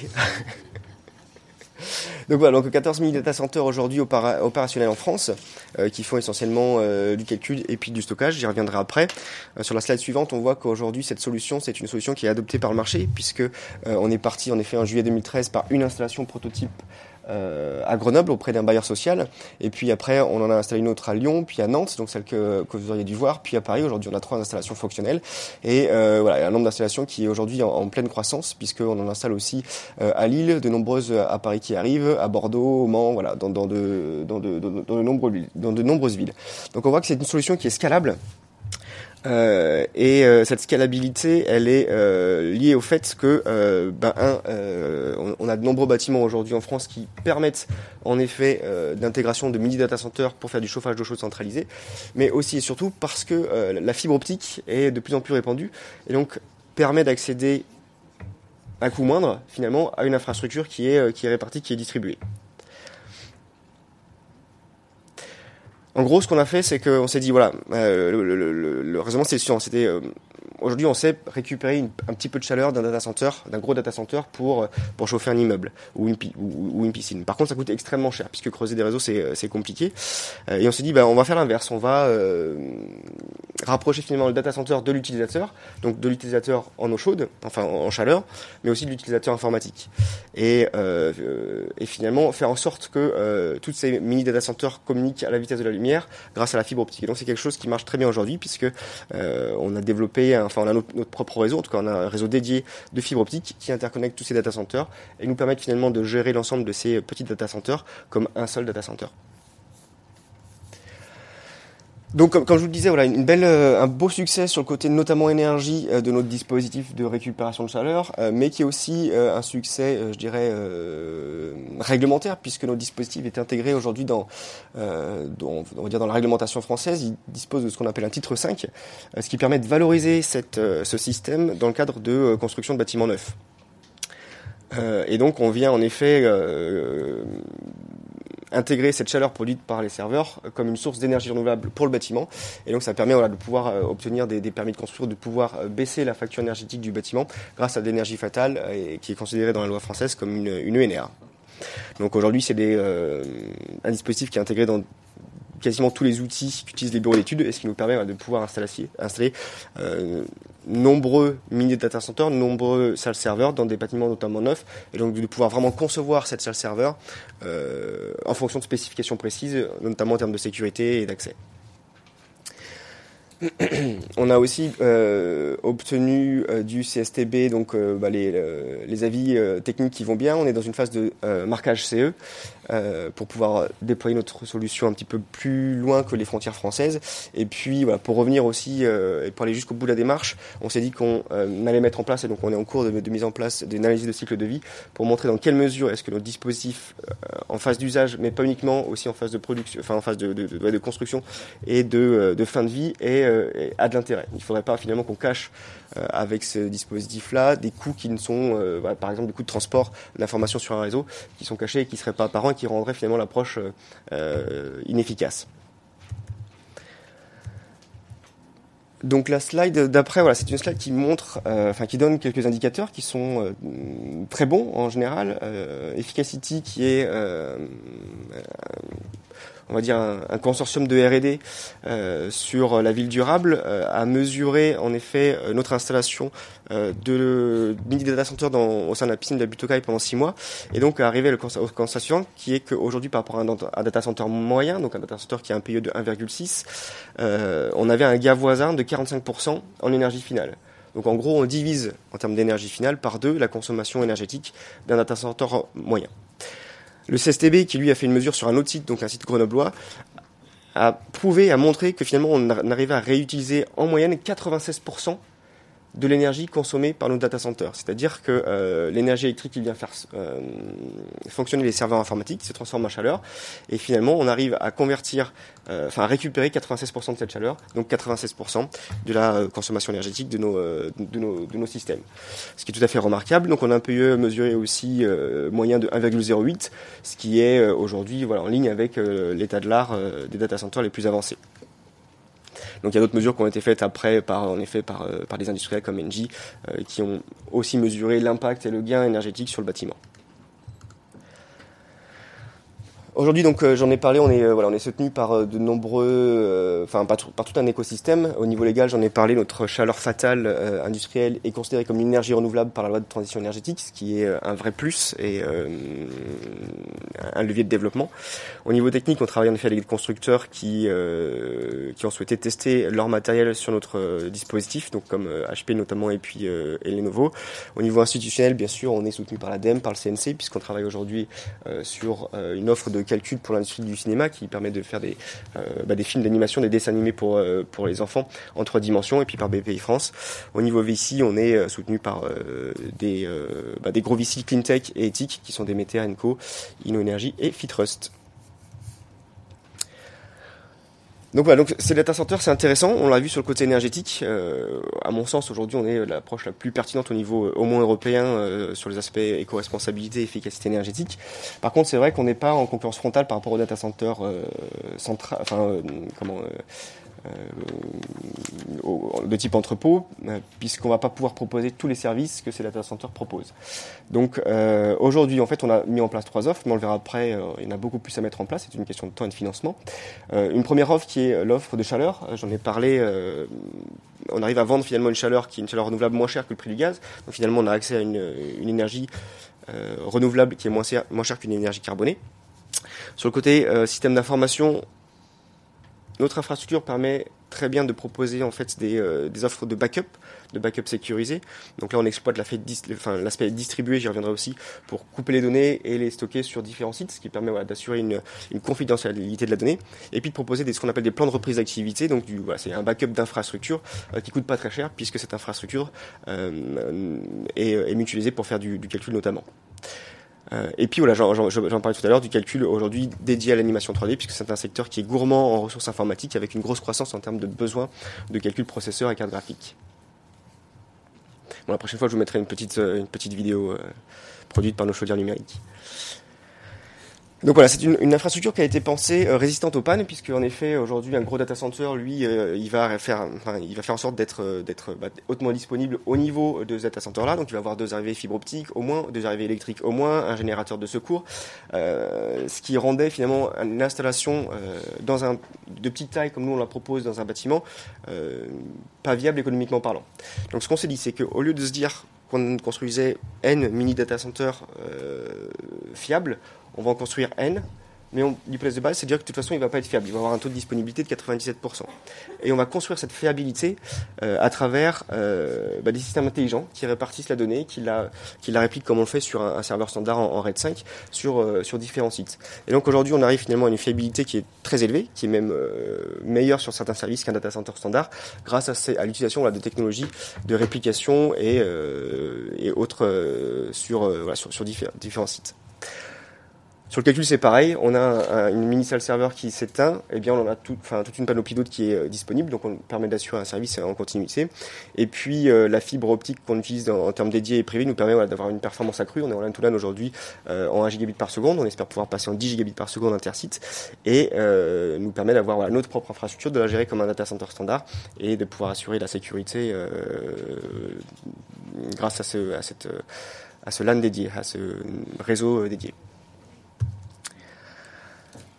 Donc notre notre euh, notre roadmap, en fait, on, ce qui est intéressant à voir, c'est que euh, on est à la convergence de, de, de, multiples transformations euh, numériques. On parlait tout à l'heure de, blockchain. Alors c'est vrai que cette blockchain pose de nombreux pose un gros problème qui est la consommation énergétique. Il faut euh, faire des calculs qui sont très lourds et très énergivores pour arriver à euh, fiabiliser une information. Euh, et donc, donc on, se rend compte que finalement, non seulement on a besoin d'une puissance de calcul importante si on veut aller vers cette technologie comme elle est aujourd'hui, mais en plus, il va falloir stocker cette, cette information sur, sur différents sites. Il y a un besoin de redondance qui est lié au mécanisme de la blockchain. Et donc, nous, on a une infrastructure qui s'y prête bien, puisqu'à la fois on est distribué, donc on peut stocker sur un nombre important de sites, mais en plus, on est économe en énergie, donc on peut faire du calcul à moindre coût énergétique pour, euh, pour, euh, pour, la, pour la planète.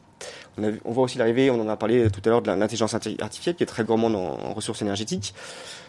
On a parlé aussi euh, des centres télécoms euh, qui se virtualisent. Donc on va parler de la virtualisation des serveurs, mais en fait il se passe la même chose aujourd'hui au niveau des télécommunications, où on vient mettre, euh, donc des, des, experts pourront mieux en parler que moi aujourd'hui autour de la table, où on vient mettre des serveurs informatiques assez standards pour jouer le rôle de, de, matériel qui était dédié télécom.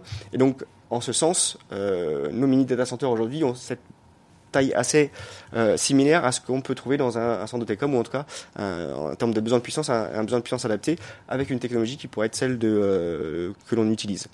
Donc voilà, beaucoup de mutations aujourd'hui sur l'infrastructure digitale qui fait que non seulement on, adresse le champ du data center, mais aussi on pourrait adresser une partie du champ de, de, des télécommunications et donc globalement euh, une empreinte assez importante, enfin un impact assez important sur l'empreinte énergétique euh, du digital aujourd'hui en France et en Europe. Euh, alors oui, j'ai entendu aussi, ça j'avais pas en, en, tête, mais il y avait le streaming vidéo aussi. On sera, comme on est près, euh, des, euh, des, utilisateurs, on diminue les coûts de transport d'énergie et en plus on, on améliore les latences. C'est donc très clairement aujourd'hui, à mon sens, une, euh, voilà, une, une, solution qui, euh, qui a de l'avenir et qui a développé, qui a besoin d'être soutenue et, et globalisée, je dirais, au moins en France et peut-être même plus largement en Europe. Merci de votre écoute.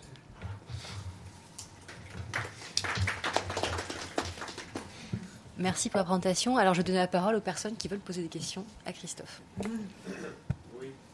Euh, alors, en fait, ça me fait penser à la, la solution, me fait penser à la filière déchets. Pas seulement parce que il est question d'énergie renouvelable alors que ce n'est pas vraiment de l'énergie renouvelable, mais aussi parce que euh, le, le, les centres de tri et les centres de tri et les centres d'incinération ont cette capacité à entraîner un marché. C'est-à-dire qu'une grande difficulté pour, mettre en place ces filières de tri, c'est l'existence d'un incinérateur, lequel incinérateur absorbe les déchets en grande quantité et donc on n'arrive pas à mettre en place une filière de tri. Alors pourquoi je dis ça? Euh, C'est parce que l'électricité pour chauffer, c'est pas le meilleur moyen. Et donc je me demande dans quelle euh, mesure euh, l'idée ne peut pas conduire certains acteurs à se dire ah bah tiens on va faire de, la blockchain à fond, ça permet de chauffer les immeubles. Sauf, que ça cannibaliserait la filière de chauffage qui est la plus efficace, et qui n'est pas la filière électrique. Donc c'est la, la, question que je voulais vous poser. Dans, dans quelle mesure c'est de la récupération euh, sur une... Enfin, je pense que vous j'ai pas besoin de redire, je pense que vous avez, vous avez compris ce que je veux dire.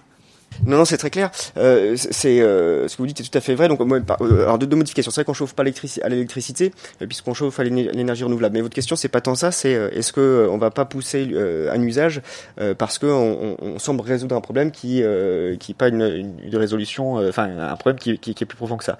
je dirais que c'est pas à moi de répondre à ça. Moi, ce que je dirais, c'est que s'il y a un usage et qu'il arrive et que malgré tout la blockchain s'accélère et est adoptée, c'est quand même bien d'avoir une solution qui soit un peu plus éco-responsable. Par contre, il faut pas que ce que, que notre technologie soit une excuse à, euh, à, adopter la blockchain. Mais je pense que c'est pas notre technologie qui va faire adopter la blockchain. Je pense que c'est vraiment le marché qui va, euh, voilà, qui, qui, va, qui va en tout cas euh, décider si la blockchain est une, une technologie adoptée ou en tout cas, en tout cas dans le dans, le format d'aujourd'hui. C'est-à-dire qu'il y a d'autres alternatives à la blockchain qui sont beaucoup moins énergivores et qui restent à développer. Donc je, crois beaucoup plus à, ces approches-là en effet que à, à, légitimer notre infrastructure ou la blockchain grâce à une infrastructure comme la nôtre. Est-ce qu'on a d'autres questions ah, Merci, merci beaucoup pour la présentation.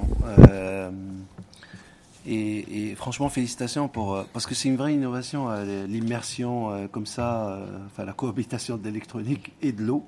enfin, c'est pas de l'eau vraiment, et, ça fait partie des initiatives vraiment françaises que, je, souhaitais avoir moi dans le document où il y avait. moi, j'avais une question plus euh, pratique. Euh, vous avez regardé les aspects durée de vie euh, de cette solution-là? C'est-à-dire, est-ce qu'on est moins bien? Enfin, je suppose que c'est meilleur que les autres solutions, mais vous avez un, ordre de grandeur de la durée de vie? Est-ce qu'il faut changer souvent euh, alors oui, notre, première installation date de, de 5 ans, donc on a euh, un recul aujourd'hui suffisant pour euh, pouvoir commencer à nous exprimer sur les aspects durée de vie. Nos serveurs d'il y a 5 ans fonctionnent encore et c'était des serveurs d'occasion. Donc là, pour le coup, en termes euh, d'empreinte enfin d'empreinte euh, globale euh, des serveurs informatiques et notamment l'utilisation des, des, ressources rares, on est très très bon puisque même les serveurs de, de récupération à l'époque sont, sont, encore fonctionnels aujourd'hui. Donc globalement, oui, ça fonctionne très bien et ça fonctionne, ça permet de vraiment faire durer encore plus longtemps certains matériaux qui sont qui sont toujours utilisables. On a eu des difficultés sur des disques durs on a réajusté un peu le tir et on a trouvé maintenant une technologie, en tout cas un fournisseur qui nous propose des disques durs qui tiennent un petit peu plus la route que ça ne tenait auparavant. Euh, donc, à part ces difficultés, je dirais un petit peu particulières sur le disque dur où euh, on a un problème de clairement de température qu'on espère pouvoir résoudre euh, définitivement. tout le reste est, très très bon puisqu'on n'a pas de vibration, on a des, des, variations de température qui sont beaucoup plus, enfin avec des gradients beaucoup plus plus plus faibles, donc beaucoup, enfin bien meilleurs pour le matériel électronique. Donc globalement, notre solution est positive par rapport à la durée de vie du, du matériel moi j'ai une question de précision. Finalement, on compare à quoi Finalement, c'est quoi la durée de vie classique euh, Azedine euh, sur euh, pour ces équipements? Enfin ou Christophe? Alors il y a non oui, bah, je, vais répondre et puis on, pourra comparer, comparer une réponse. Il y a une vision comptable qui dit qu'un matériel c'est 3 ans. Durée d'amortissement, c'est pas exactement. c'est ça. Je, je, crois que dans l'industrie c'est maximum 5 ans. Enfin c'est de 3 à 5 ans. Euh, moi, je me joue aux félicitations euh, du, projet. Hein. Est-ce que, vous pouvez rappeler votre nom euh, Pardon, Vincent Courboulet de l'Université de La Rochelle. oui, on est. J'ai une question par rapport au fait que la disponibilité que vous souhaitez atteindre en démultipliant les, les mini data centers, comment est-ce que, pour éviter l'effet rebond de la fausse bonne idée, comment est-ce que vous énergétiquement parlant, un gros data center, on est capable de, fournir de l'électricité euh, durable, on est capable de, tout optimiser. Euh, est-ce que, euh, est que l'idée de multiplier les petits data centers va pas entraîner par exemple une, surconsommation électrique ou une difficulté à gérer la consommation électrique?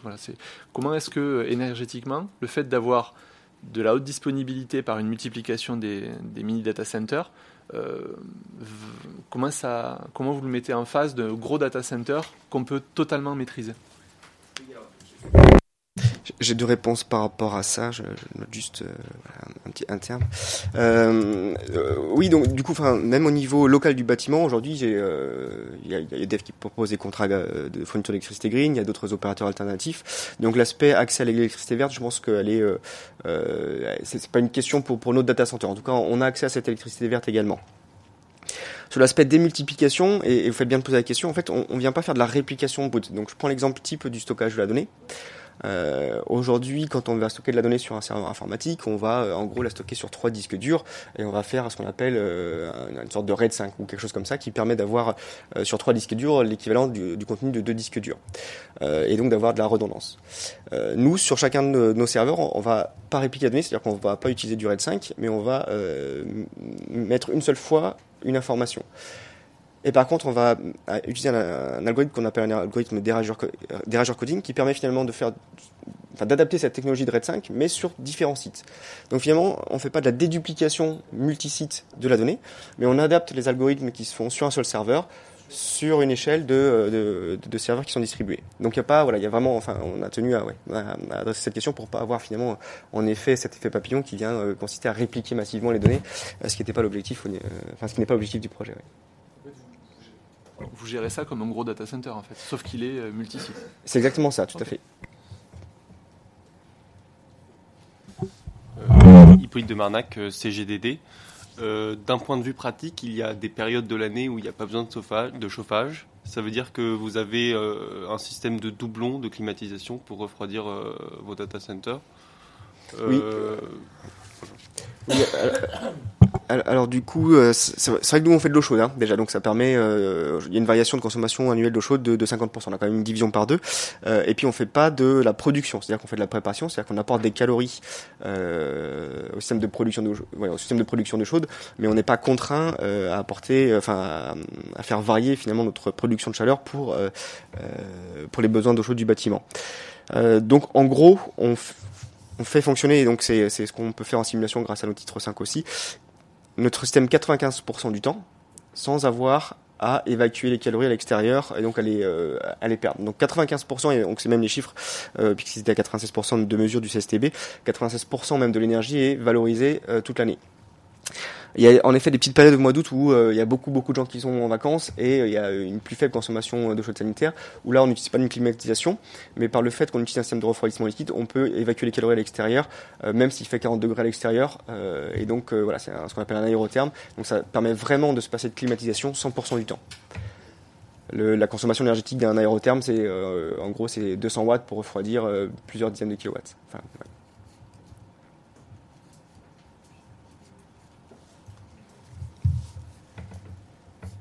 Moi, j'avais une question aussi sur. Euh, donc, ça, c'est une idée. Ah, oui, pardon.